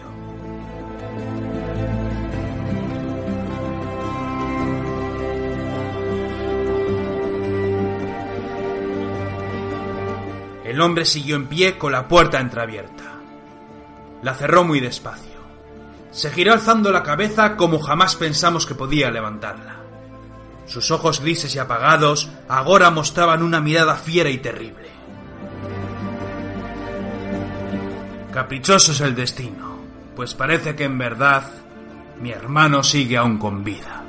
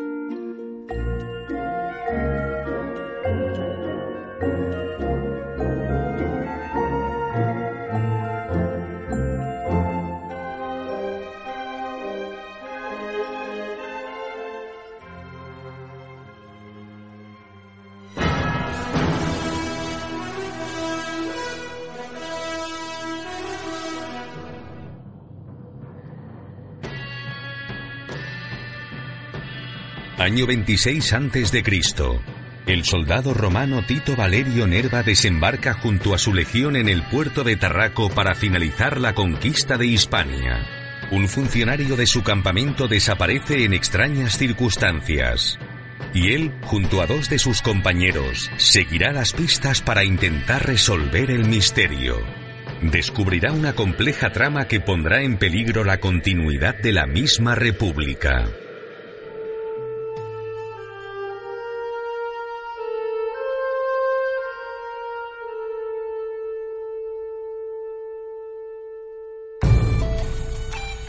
Avanza el programa, este último programa de la temporada, de la sexta temporada de la Biblioteca Perdida, y vamos a ponerle un broche de altura, y es que ya os habíamos hablado de él hace unas semanas, precisamente cuando nos hizo llegar su novela, la que ha sido su primera novela, y es que vamos a entrevistar a Sergio Alejo Gómez, historiador, historiador eh, catalán, que ha escrito hace unos pocos meses, en abril, presentaba la que es su primera novela, llamada Las Crónicas de Tito Valerio Nerva, Misiva de Sangre, una novela llena de acción, de intriga y bastante, bueno, para el equipo de la biblioteca, ¿qué vamos a decir? Apasionante en cuanto a que se sucede en un entorno histórico, en un contexto histórico bastante apreciado y que demos, del que hemos hablado en más de una ocasión, ¿verdad, señor Goicuría? Efectivamente, Miquel, pero yo tengo aquí una crítica. A ver, hazme la primera crítica. Pues que nos ha enviado el libro y no nos ha puesto ninguna dedicatoria.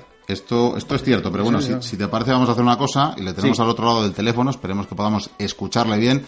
Sergio Alejo, bienvenido a la Biblioteca Perdida, gracias por el libro y nos puedes hacer la dedicatoria, pero oralmente. Bueno, pues agradecido de que hayáis contado conmigo para, para presentar mi novela en vuestro programa.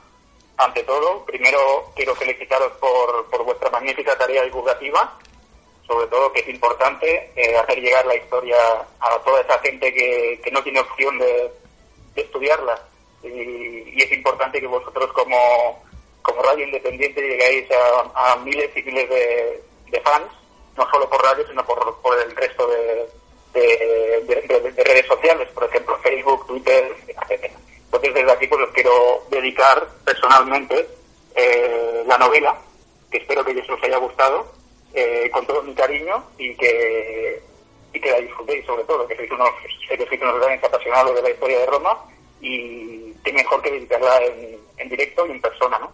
Bueno, pues te agradecemos esta dedicatoria verbal, ya que nos falta en el libro, como decimos, las crónicas de Tito Valerio Nerva, Misiva de Sangre, de Sergio Alejo Gómez, con la editorial Círculo Rojo, y con una presentación bastante, bueno, bastante atractiva, que creo además que es un trabajo que has agradecido también, ¿no? Podemos empezar por la portada del libro incluso. Sí, se lo agradecí, se lo debo agradecer a, un fotógrafo profesional, al Valentín Gómez, que tiene el sobrenombre, el apodo de, de Balisca, que aparte de ser fotógrafo profesional se dedica a las recreaciones históricas. Eh, podéis visitarlo en, vuestra, su página web, que ya, ya pongo yo en el libro, ya lo, puse en los, en los, agradecimientos de la, de la novela. Eh, tiene un gran trabajo sobre, sobre recreaciones, fotografía diversa y le debo agradecer personalmente que me pidiese los derechos de, de la fotografía, de la fotografía que se titula El Pergamino. Eh, me puse en contacto con él, vi esta fotografía por internet y evidentemente decidí contactar y solicitarle eh, si era posible utilizarla como fondo de como la portada, ¿no? Porque realmente se ajusta bastante a lo que es el, libro. Eh, a simple vista, pues como dices, comparto la idea de que es muy vistosa y muy llamativa y eso para mí fue fundamental. Y Valista pues desde, el primer momento colaboró conmigo, muy muy abierto y en principio me, me cedió los derechos de la imagen de, la portada sin, sin, ningún tipo de, de reporte económico, ¿no? A lo que yo, como comprenderás, pues no accedí porque si no seríamos, seguiríamos infravalorando el trabajo de un profesional. Bueno, pues ciertamente valga aquí y vaya la dedicatoria que se, que se extiende además en, en el libro, como decimos, buena carta de presentación, este pergamino en mano y bueno, vamos a, quizás, antes de adentrarnos en la novela, una pequeña presentación. ¿no? Vamos a hacer una biografía de Sergio Alejo, pero sí, ya hemos dicho que eres historiador, creo que dedicado, o por lo menos eventualmente, al mundo de la docencia, enamoradísimo del mundo antiguo. ¿Y cómo es que te has embarcado a escribir esta novela? Mira, si te soy sincero, pues estudié en el año, empecé la carrera en el 2000, perdón, en el 1999 la carrera de historia, que por aquel entonces era una licenciatura, no era un grado, con todas las modificaciones que han hecho ahora, y acabé, finalicé en el 2003, eh, todo cabe decir que a partir del segundo año, evidentemente en la antigua, en la antigua carrera se, se permitía la especialización. Entonces, pues de los pocos que se, que se dedicaron al mundo antiguo, pues yo fui uno de los afortunados, ¿no? Aparte de eso, también eh, me dediqué a, a coger asignaturas de libre elección que estaban relacionadas con el mundo clásico, eh, tanto griego clásico como latín, como historia de Roma, etcétera, etcétera. Arqueología, porque entonces la carrera de arqueología eh, no era una carrera independiente, sino que se hacía dentro de la carrera de historia. Entonces también me dediqué a hacer alguna cosa excavación a nivel de práctica, todo eso, porque claro, el mundo de la de arqueología y de la historia, pues como comprenderéis, no es un, un mundo que permita que permita generar unos ingresos como para poder vivir de ellos, ¿no? Pero bueno, mi camino profesional, mi trayectoria profesional tuvo que ir por otro lado y decidí hacer unas oposiciones para, para lo que es el, la administración pública de aquí, autonómica. Bueno, pues eh, aquí vemos cómo has sacado tiempo a, desarrollar y, y, a dar eh, salida a esa pasión por el mundo antiguo, en este caso romano.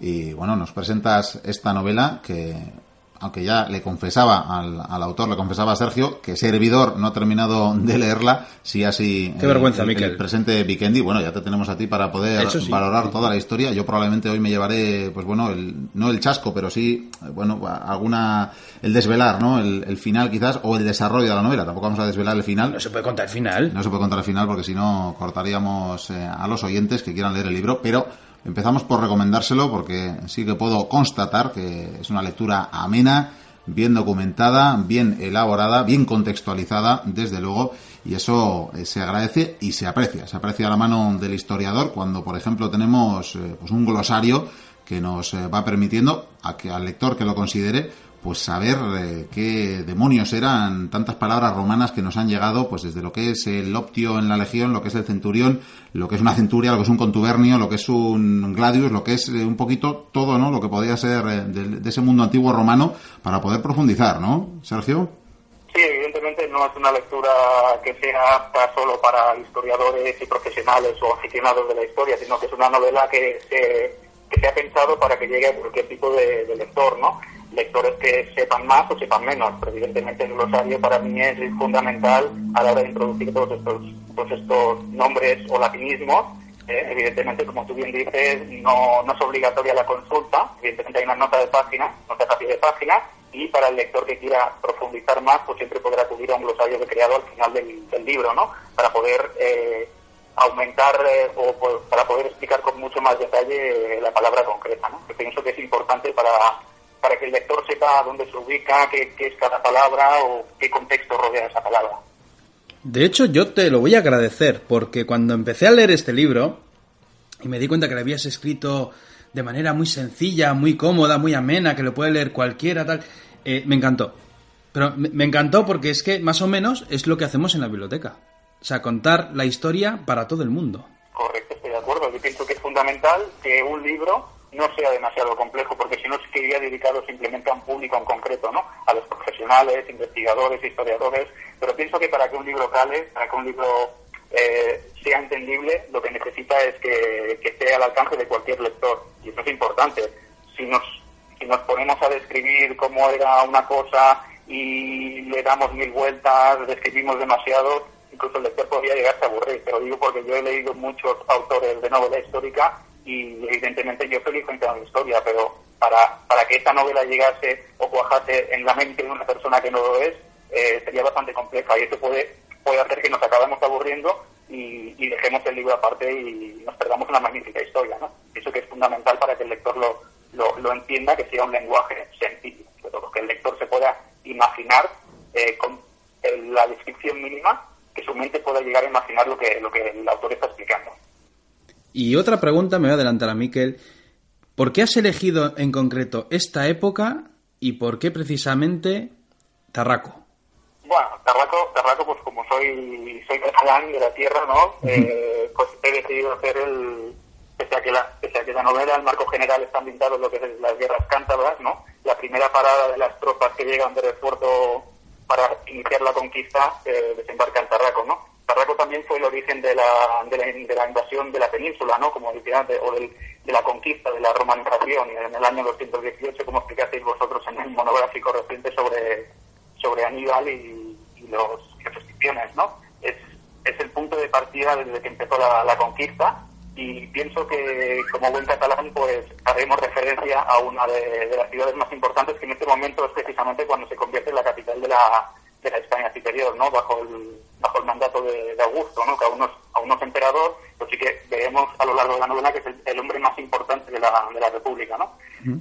En cuanto al momento, pues el momento me dirás es complicado porque es un momento muy complejo, es un momento convulso, un, un momento en el que el viejo régimen republicano está empezando a agonizar para dar paso a lo que será el, el, el imperio y, y, parece ser que no es de los más explotados porque, a, a, ver, a nivel usuario, a nivel de un lector que no comprenda la historia de Roma, siempre nos, nos enseñan lo que es el imperio romano, ¿no? A lo mejor el lector no sabe que Roma en su, en su fundación fue una monarquía, que hubo muchos reyes, algunos de origen etrusco que no fueron romanos, que derrocaron la, la, monarquía para instalar una república y esa república duró pues unos 500 años, ¿no? Entonces el, el lector mmm, no sabe toda la historia de Roma, solo percibe Roma como un imperio, ¿no? Entonces la república o la fase final de la república es uno de los periodos más, más movidos, más complejos, muchas guerras civiles, eh, y, y, digo este, a lo mejor me, tiro, me lanzo piedras bajo, sobre mi tejado, ¿no? Porque realmente es un, momento muy complejo y que las fuentes, pues,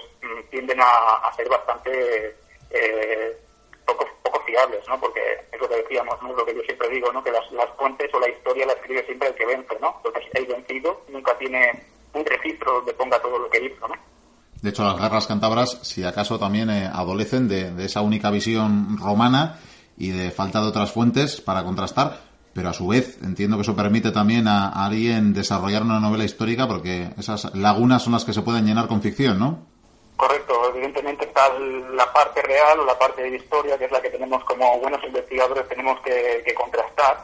Eh, los autores recientes, eh, algunos de los que yo nombro en la bibliografía, eh, evidentemente se basan en las fuentes antiguas, pero no todo lo que fluye para hacer un buen manual de historia de Roma eh, es, es, real, ¿no? Hay una parte de ficción, eh, una parte de, de, imaginación, ¿no? Que es lo que lo que pienso que es lo magnífico de la historia, ¿no? El poder el poder crear o el poder inventar o el poder aproximarse a lo que en realidad ocurrió, ¿no?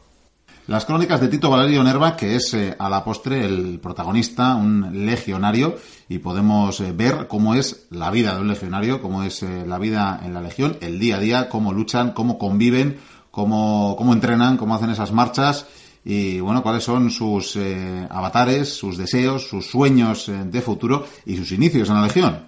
Sí, evidentemente la vida, de, la vida del legionario era una vida complicada, ¿no? Ya lo habéis explicado muchas veces cuando recuerdo que escuché aquel aquel monográfico, aquel aquel aquel día que hablasteis sobre cómo formar una legión romana, vosotros explicabais muy bien, con mucho detalle, cómo era la vida de un legionario, cómo, cómo se podía acceder a la legión, requisitos, los años de servicio, etcétera, etcétera. Entonces, eh, ¿qué os puedo decir a vosotros que no sepáis ya sobre, sobre la vida del legionario, ¿no? Compleja, eh, batallas, formación, instrucción, eh, el día a día en el campamento, sometidos a la, a la disciplina férrea de un superior que normalmente, por lo que nos brindan siempre las, las fuentes o las películas o las series, pues solía ser un superior jerárquico bastante dictatorial. ¿no?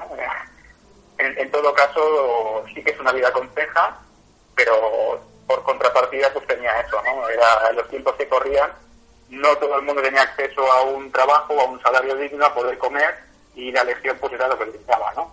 Muchos años de servicio, muchas posibilidades de morir, muchas aventuras en tierras lejanas, pero en contrapartida pues una cama y, un, y algo que llevas a la boca, ¿no? Como diríamos vulgarmente. Nos presentas en la novela a, a, Tito, como decimos, el legionario que protagoniza la historia.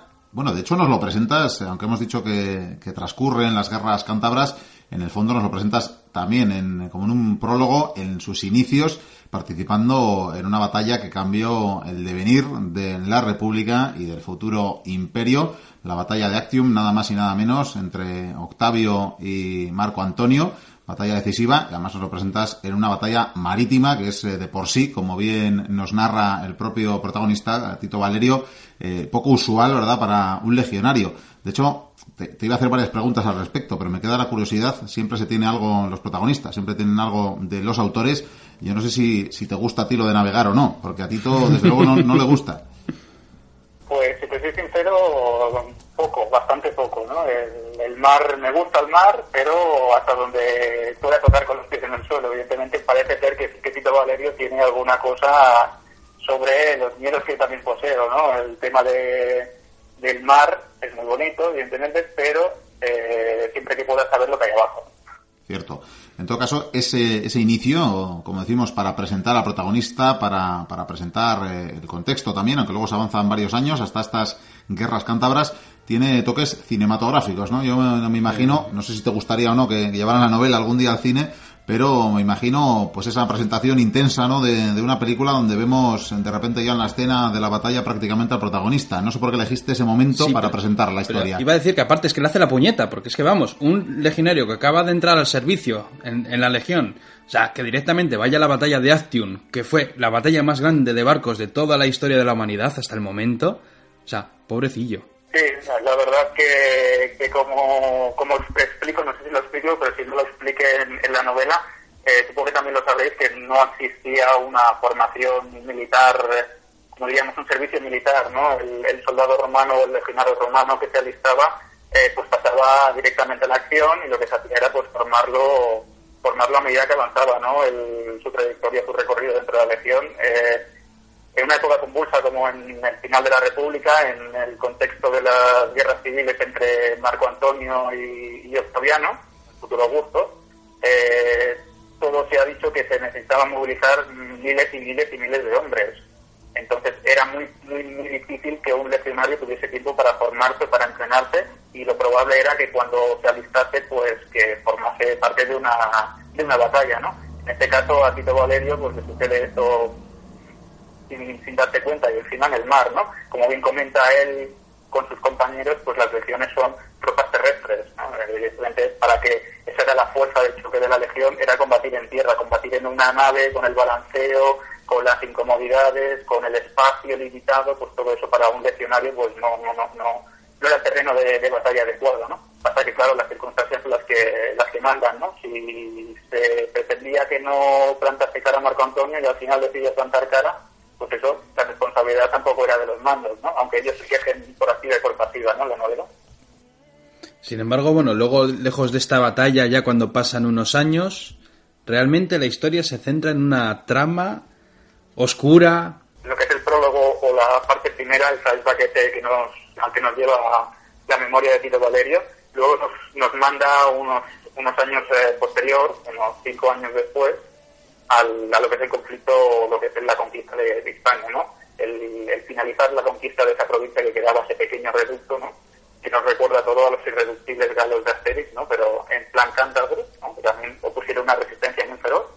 En todo caso, el salto temporal simplemente lo que sirve es para darle a, o para otorgarle al, al legionario pues cierta veteranía, ¿no? Cómo, cómo enfocaría el, su paso por la legión y cómo se convertiría en un legionario novel o recién llegado a, la cuarta macedónica, pues se convierte en uno de los veteranos de, la legión, ¿no? Y luego lo que me comentaba es la trama de intriga y de misterio que sucede que va alrededor de una carta.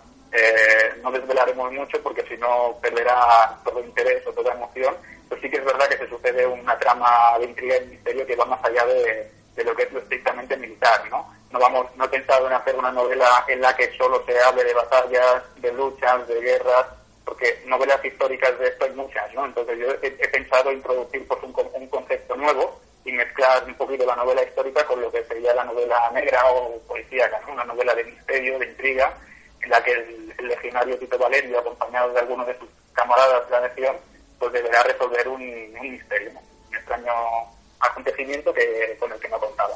Además bien pensado porque es que mmm, estos tres protagonistas, ninguno es que sea un Sherlock Holmes ni nada, de hecho es que son soldados y punto. O sea, no, no, no, no, tienen nada, o sea, no son ni héroes ni antihéroes, son soldados, son fuertes, son bravos, eso ya lo he leído, que son bravos y son duros luchando, pero más allá de eso no hay nada más, es simplemente buscarse el ingenio, bueno, el propio ingenio que tiene un legionario.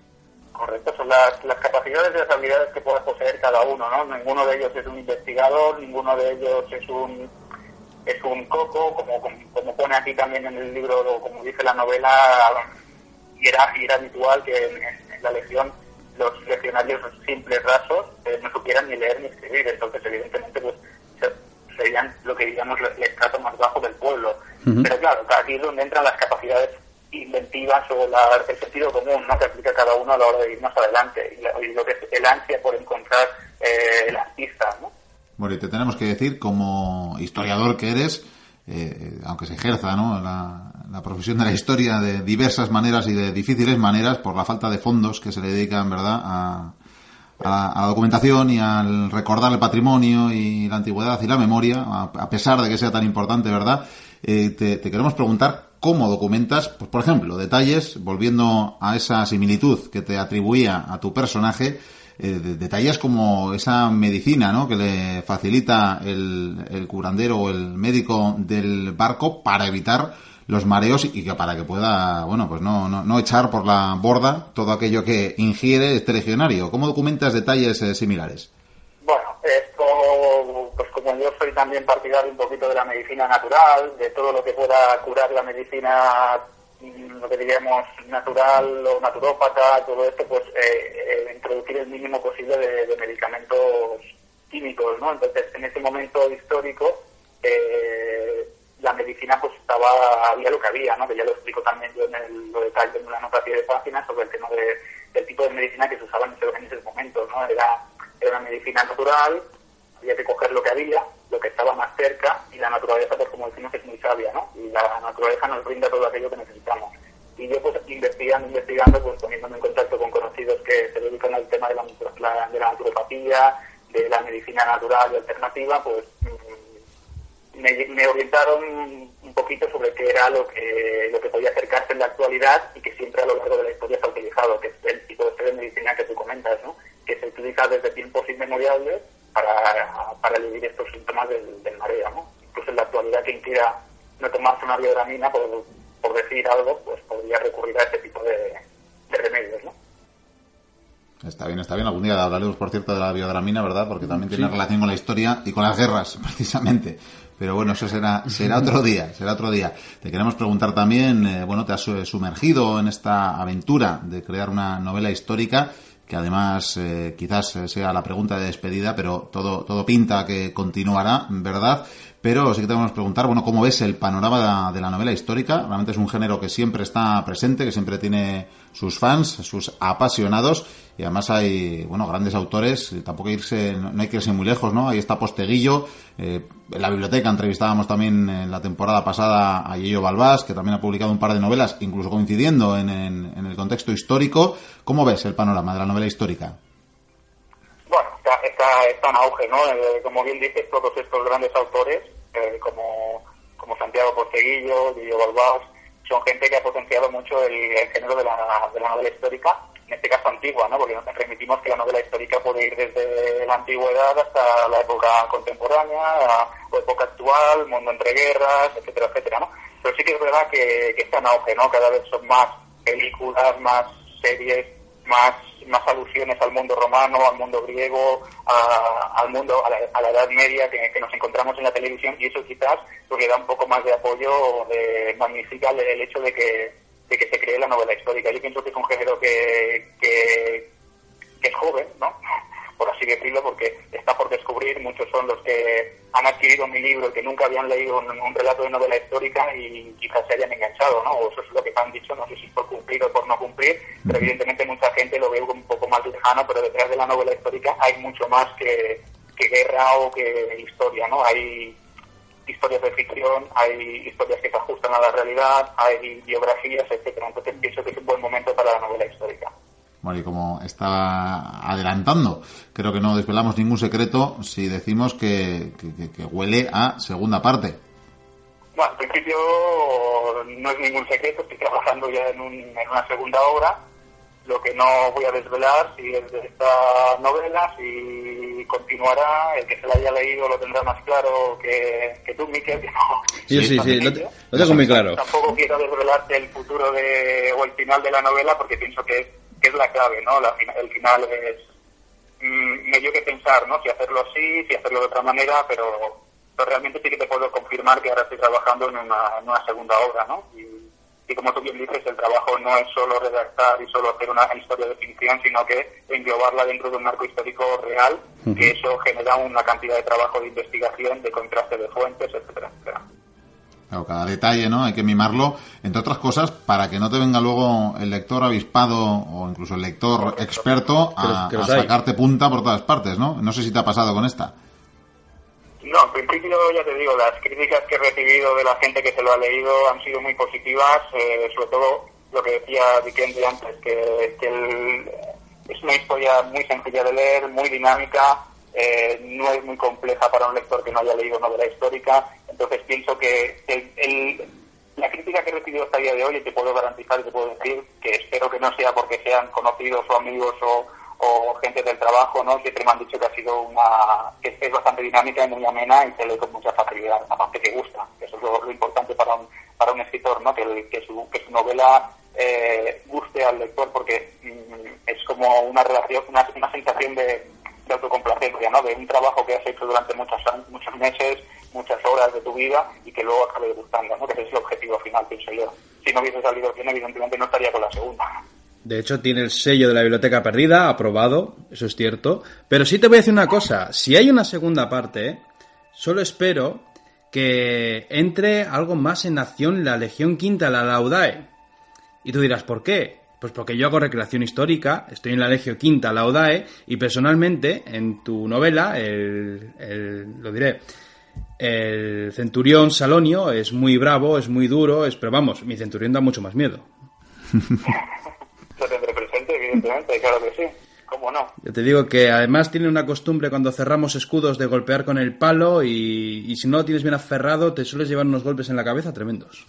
Bueno, vamos a saludar. Antes de la disciplina, correcto. Eh, era la legión, no era cualquier cosa. No cualquiera podía formar parte de la legión y el que estaba en la legión, a las buenas y las maduras, a las duras y las maduras, eh, durante 25 años de tu vida. Más que convenía llevarte bien con el centurión porque si no, te podías pasar muy mal, ¿verdad? Y un día llevé la espada sucia y me obligaron a dar vueltas al campamento haciendo patrullas. Encima luego me gritaba la cara, me echabas fucupitajos y todo en la cara, en fin. Y luego lo... Pero es que me engañaron porque me dijeron, tú ven a la legión, verás mundo, conocerás a gente, a los nativos y claro, no me explicaron lo que venía después.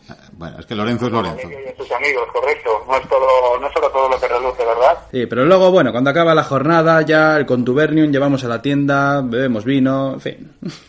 No, no se sufre tanto, desde luego. El, des- el descanso del guerrero, ¿verdad? Efe- Ese sería el descanso del guerrero después de una dura jornada merecida. Efectivamente. Y descanso te vamos a dar precisamente, Sergio, porque se nos va echando el tiempo encima. Ha sido un verdadero placer tenerte para dar broche a esta temporada, a esta sexta temporada de la Biblioteca Perdida, con nuestros eh, cinco añitos recién cumplidos de historia. Y lo dicho, qué mejor que haber eh, entrevistado a Sergio Alejo por su última, bueno, primera y última como nueva novela, Las Crónicas de Tito Valerio Nerva, Misiva de Sangre. Creo que se puede encontrar, pues, entre otras tiendas en la FNAC y en Amazon creo que también. No es por hacerles propaganda, pero es para que puedan dar con, con el libro.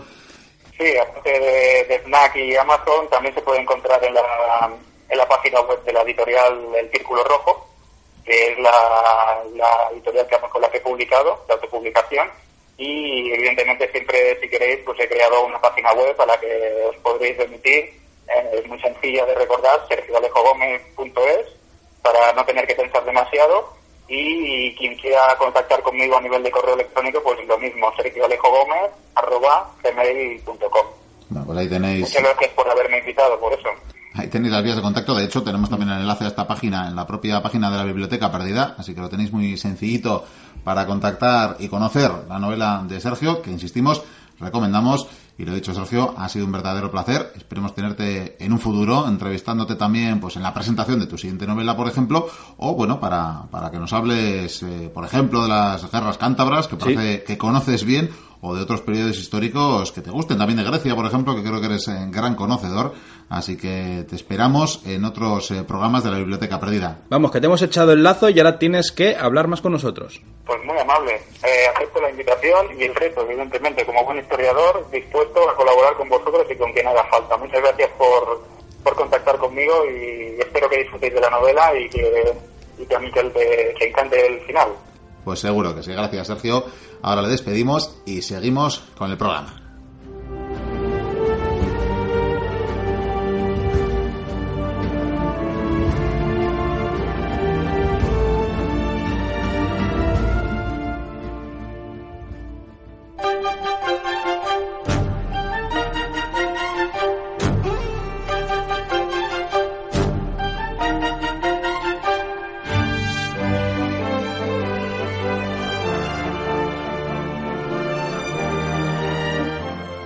Hasta aquí lo que ha dado de sí el programa de hoy, lo que ha dado de sí esta entrega número 252 de La Biblioteca Perdida, que esperamos que hayáis disfrutado y que queráis repetir con nosotros dentro de 7 días cuando volveremos con más aventuras. Aprovecharemos estos eh, minutos finales para dar eh, lectura, para dar cuenta y respuesta, en algunos eh, casos, eh, de los mensajes que nos habéis hecho llegar en la última semana. Ya sabéis que en nuestra página web www.labibliotecaperdida.info tenéis eh, todas las vías de contacto como las redes sociales Facebook y Twitter eh, que tenemos. También tenéis un formulario de contacto y también tenéis desde luego un correo electrónico info arroba labibliotecaperdida.info donde podéis hacernos llegar vuestros mensajes. También desde luego podéis hacerlo directamente en nuestro portal de iVoox donde también estamos muy atentos. Y por ahí empezaremos, si os parece, y es que ha sido un torrente de mensajes los que recibía el retorno de las aventuras del vizcaíno.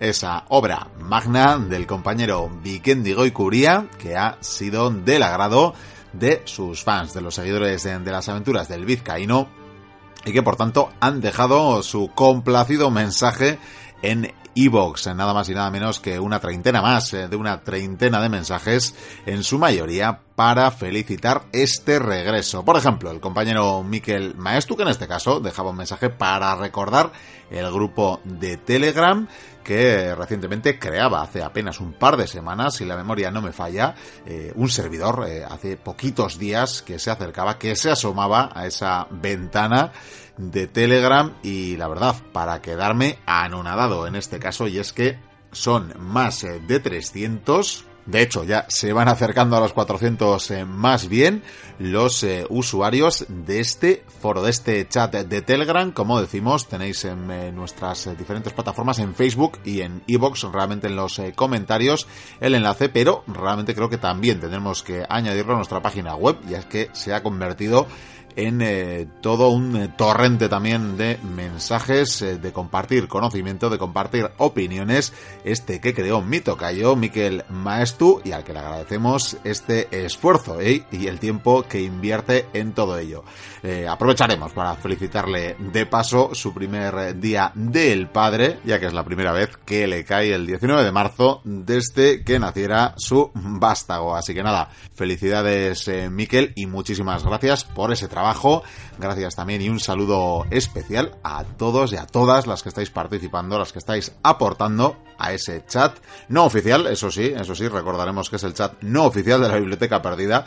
Sed libres de decir lo que queráis, de compartir lo que queráis, porque para bien o para mal, desde luego, no nos hacemos responsables, como bien apunta el señor maestro, es el chat no oficial. Repetiremos, pero invitadas e invitados quedáis a participar del mismo.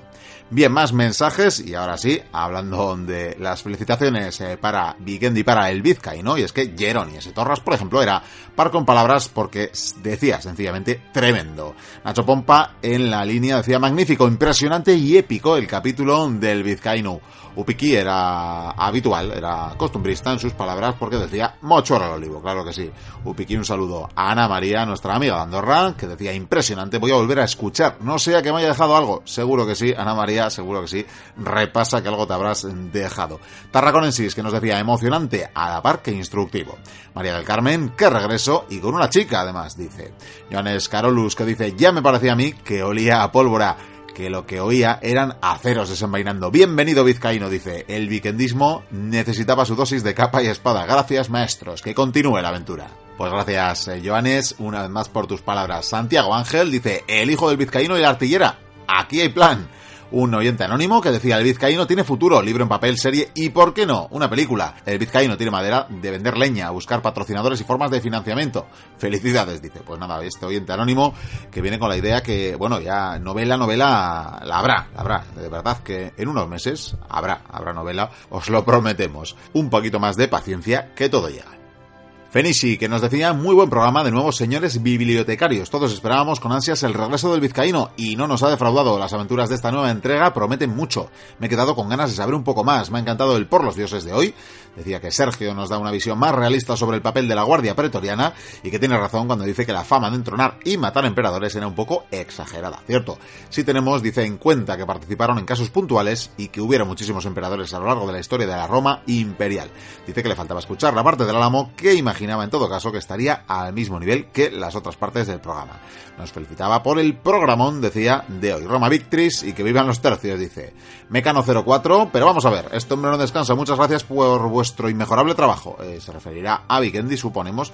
Pues descansa poquito, eh, porque lo de hacer el vizcaíno, la verdad que trabajo lleva, eh, a fe que lleva trabajo y así de bien le queda. Capitán Gu nos dice enhorabuena, un programa excelente. Pues gracias, capitán. Iván Rodríguez que nos dice excelente película ya, y no es una exageración. Pues nada, ahí tenemos otro, otro que irá al cine a ver la película de Vizcaíno en cuanto salga. Para esto igual queda algunos años más, ¿vale? Pero todo llega también, seguro. La novela llegará antes. Eso también, sin duda. Nan, que nos dice, las aventuras del Vizcaíno son muy grandes. Una saga de leyenda. Pues sí, lo es, desde luego. Skiken dice, The Generation, se refiere a las aventuras del Vizcaíno, claro está. John, que dice, gracias por otro programón. Qué ilusión oír las encartaciones en la nueva saga. Gracias, Miquel Vikendi, Sergio Gaisca, etc. Bien, pues eh, nada, es que recasco a ti, John, y encantados también de que te haya gustado la mención a las encartaciones Neuitalin, que ahora lo pronunciamos bien, como puede ver este oyente. Grande, muy grande el vizcaíno, ahora es como el pirata de la princesa prometida, que siempre hay un vizcaíno con su toledana al cinto y una vizcaína escondida para morder. Dice que le encanta el programa y que aunque se repita más que el ajo, se une a la petición de la película de Vizcaíno, del Vizcaitarra, dice en este caso. Llegará, cuestión de, años, cuestión de que siga su exitoso proseguir con estas aventuras del señor Goicuria y seguro que acaba llegando. ¿Por qué no? Vicenamon Curiosum, que dice, programa completísimo e interesante. Gracias a todos los que lo hacéis posible. Pues nada, gracias a vosotras y a vosotros. Miquel Maestu, que nos volvía a dejar otro mensajito sobre la fonoteca, en este caso de la biblioteca, de la biblioteca perdida.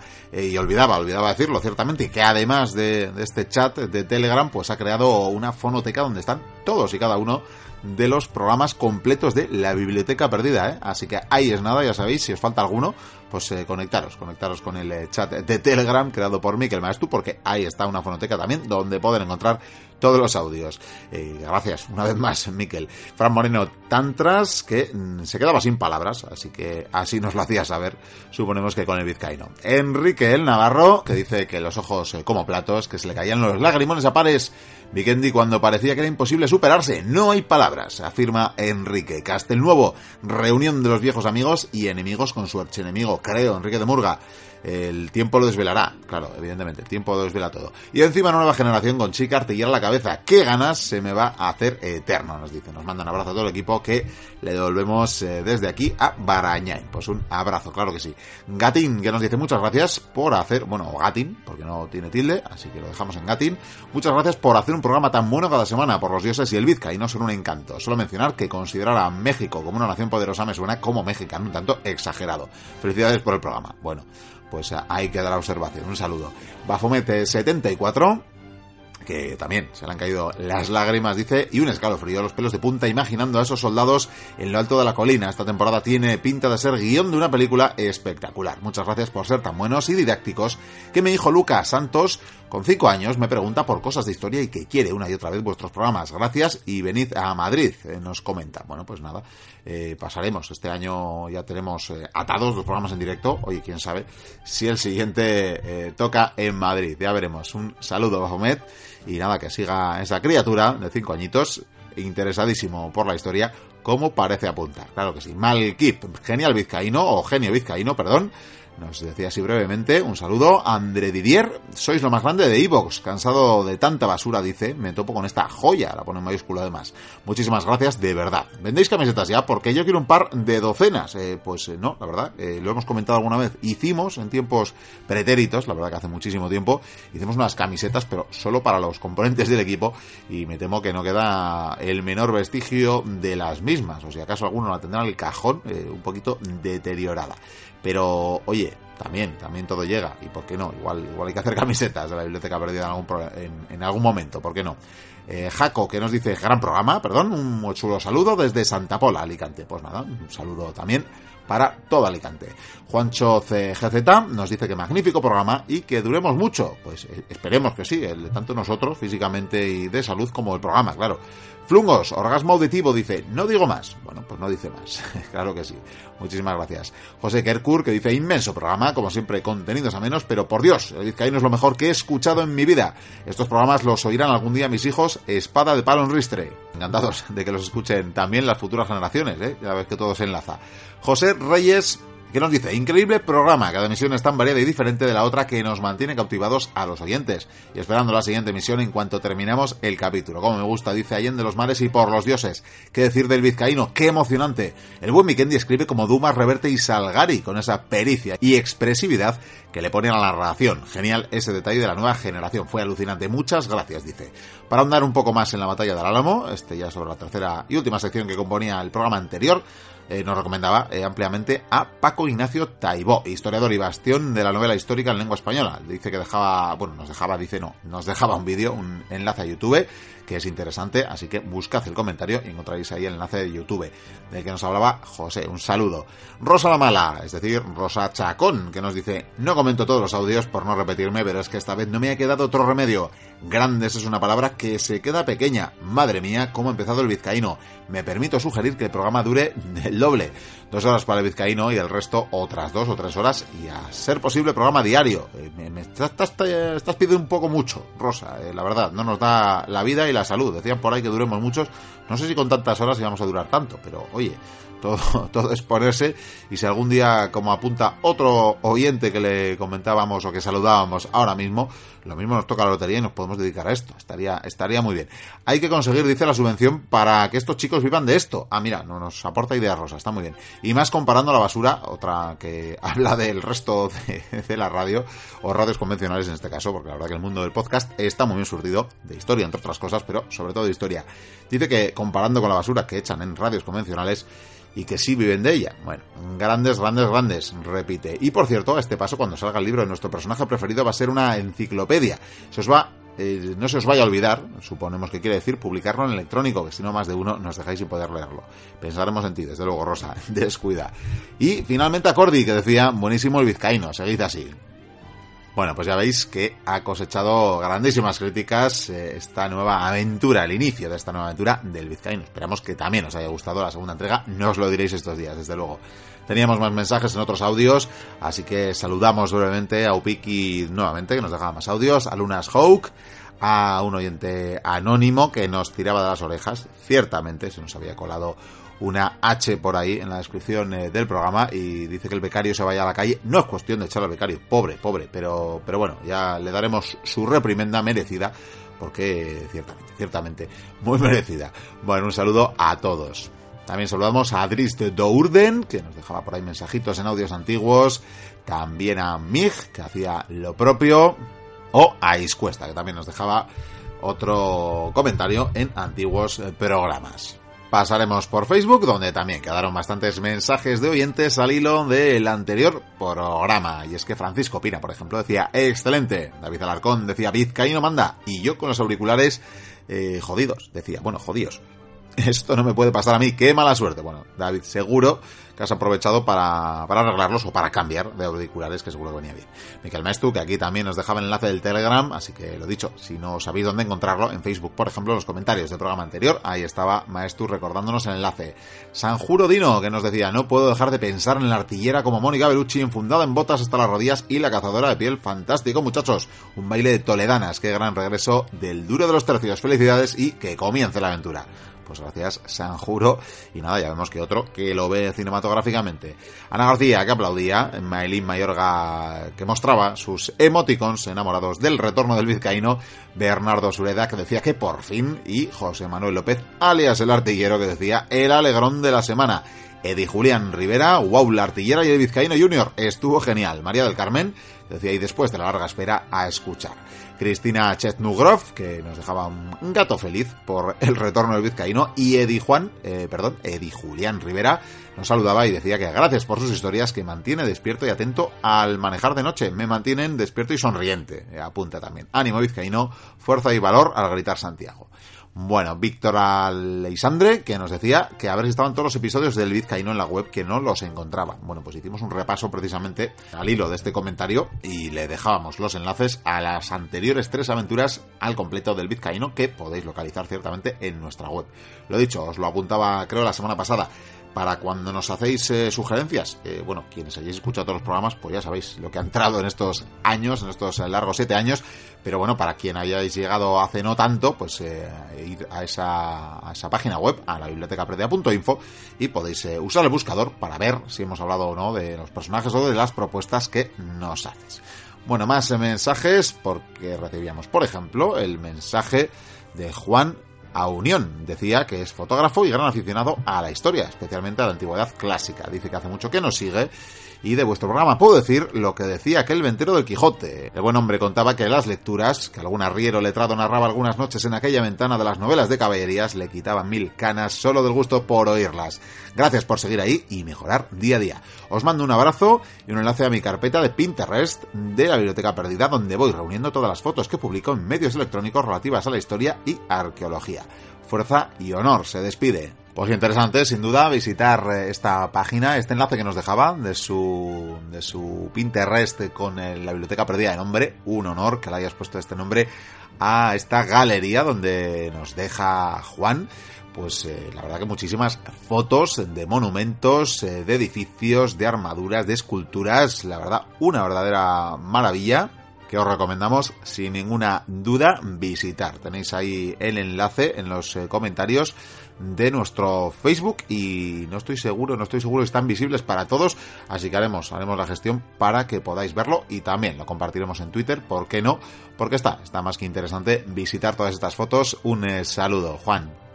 Breve visita al de Twitter, donde por ejemplo Héctor J. Sánchez, Viceramón Curiosum, Juan Martínez, que nos pedía un monográfico al estilo de los Reyes Godos, la reconquista sobre el imperio eh, bizantino, vizcaíno iba a decir, y es que nos dice que Vigendi Superstar, bueno, todo llegará, lo tenemos ahí apuntado, yo creo que ya lo tenemos apuntado en las peticiones, así que, en fin, será cuestión de recuperarlo en algún momento. Un saludo, Juan. Bueno, teníamos más interacciones, muchísimas, ¿eh? ya os decimos normalmente que sencillamente pues eh, leemos a aquellos que nos citan o nos escriben algún comentario, o nuevos usuarios, por ejemplo, como Enrique ADR, como María del Mar Gómez, como Ramiro, como también eh, un podcast, en este caso, 9012 Radio, que no hemos eh, escuchado, pero bueno, habrá que echarle un vistazo, claro que sí, porque nos empezaban a seguir estos días. Más mensajes, como José Reyes, al que ya saludábamos, que nos preguntaba, por cierto, a ver cómo eran las vestiduras, realmente no le hemos contestado, habrá que pasarle el mensaje a Sergio Alejo, que nos dejaba esta, ya que nos deja José esta preguntita sobre su contenido, sobre su audio. Carlos eh, Becerra, que dice que si Vikendi va al sur, pues que avisemos y que, si ya va en la feria, pues lo da todo. lo, da, todo o lo damos todo. Bueno, un saludo, Carlos. Yo me, me imagino que más bien se irá allá por el verano, ya iremos eh, dando fechas, que lo mismo os puede hacer una pequeña gira. Eh, Kings, que también decía que grandes los de la fotografía, lo hacía por un, eh, una foto que dejaba nuestro compañero Pello Larrínaga. Y saludamos también a más nuevos oyentes como Alberto Romero, como Gengis Khan, eh, un honor que nos llega Gengis Khan, hay que decirlo, Beatriz León, Pablo Moreira o Yamajo07, por ejemplo.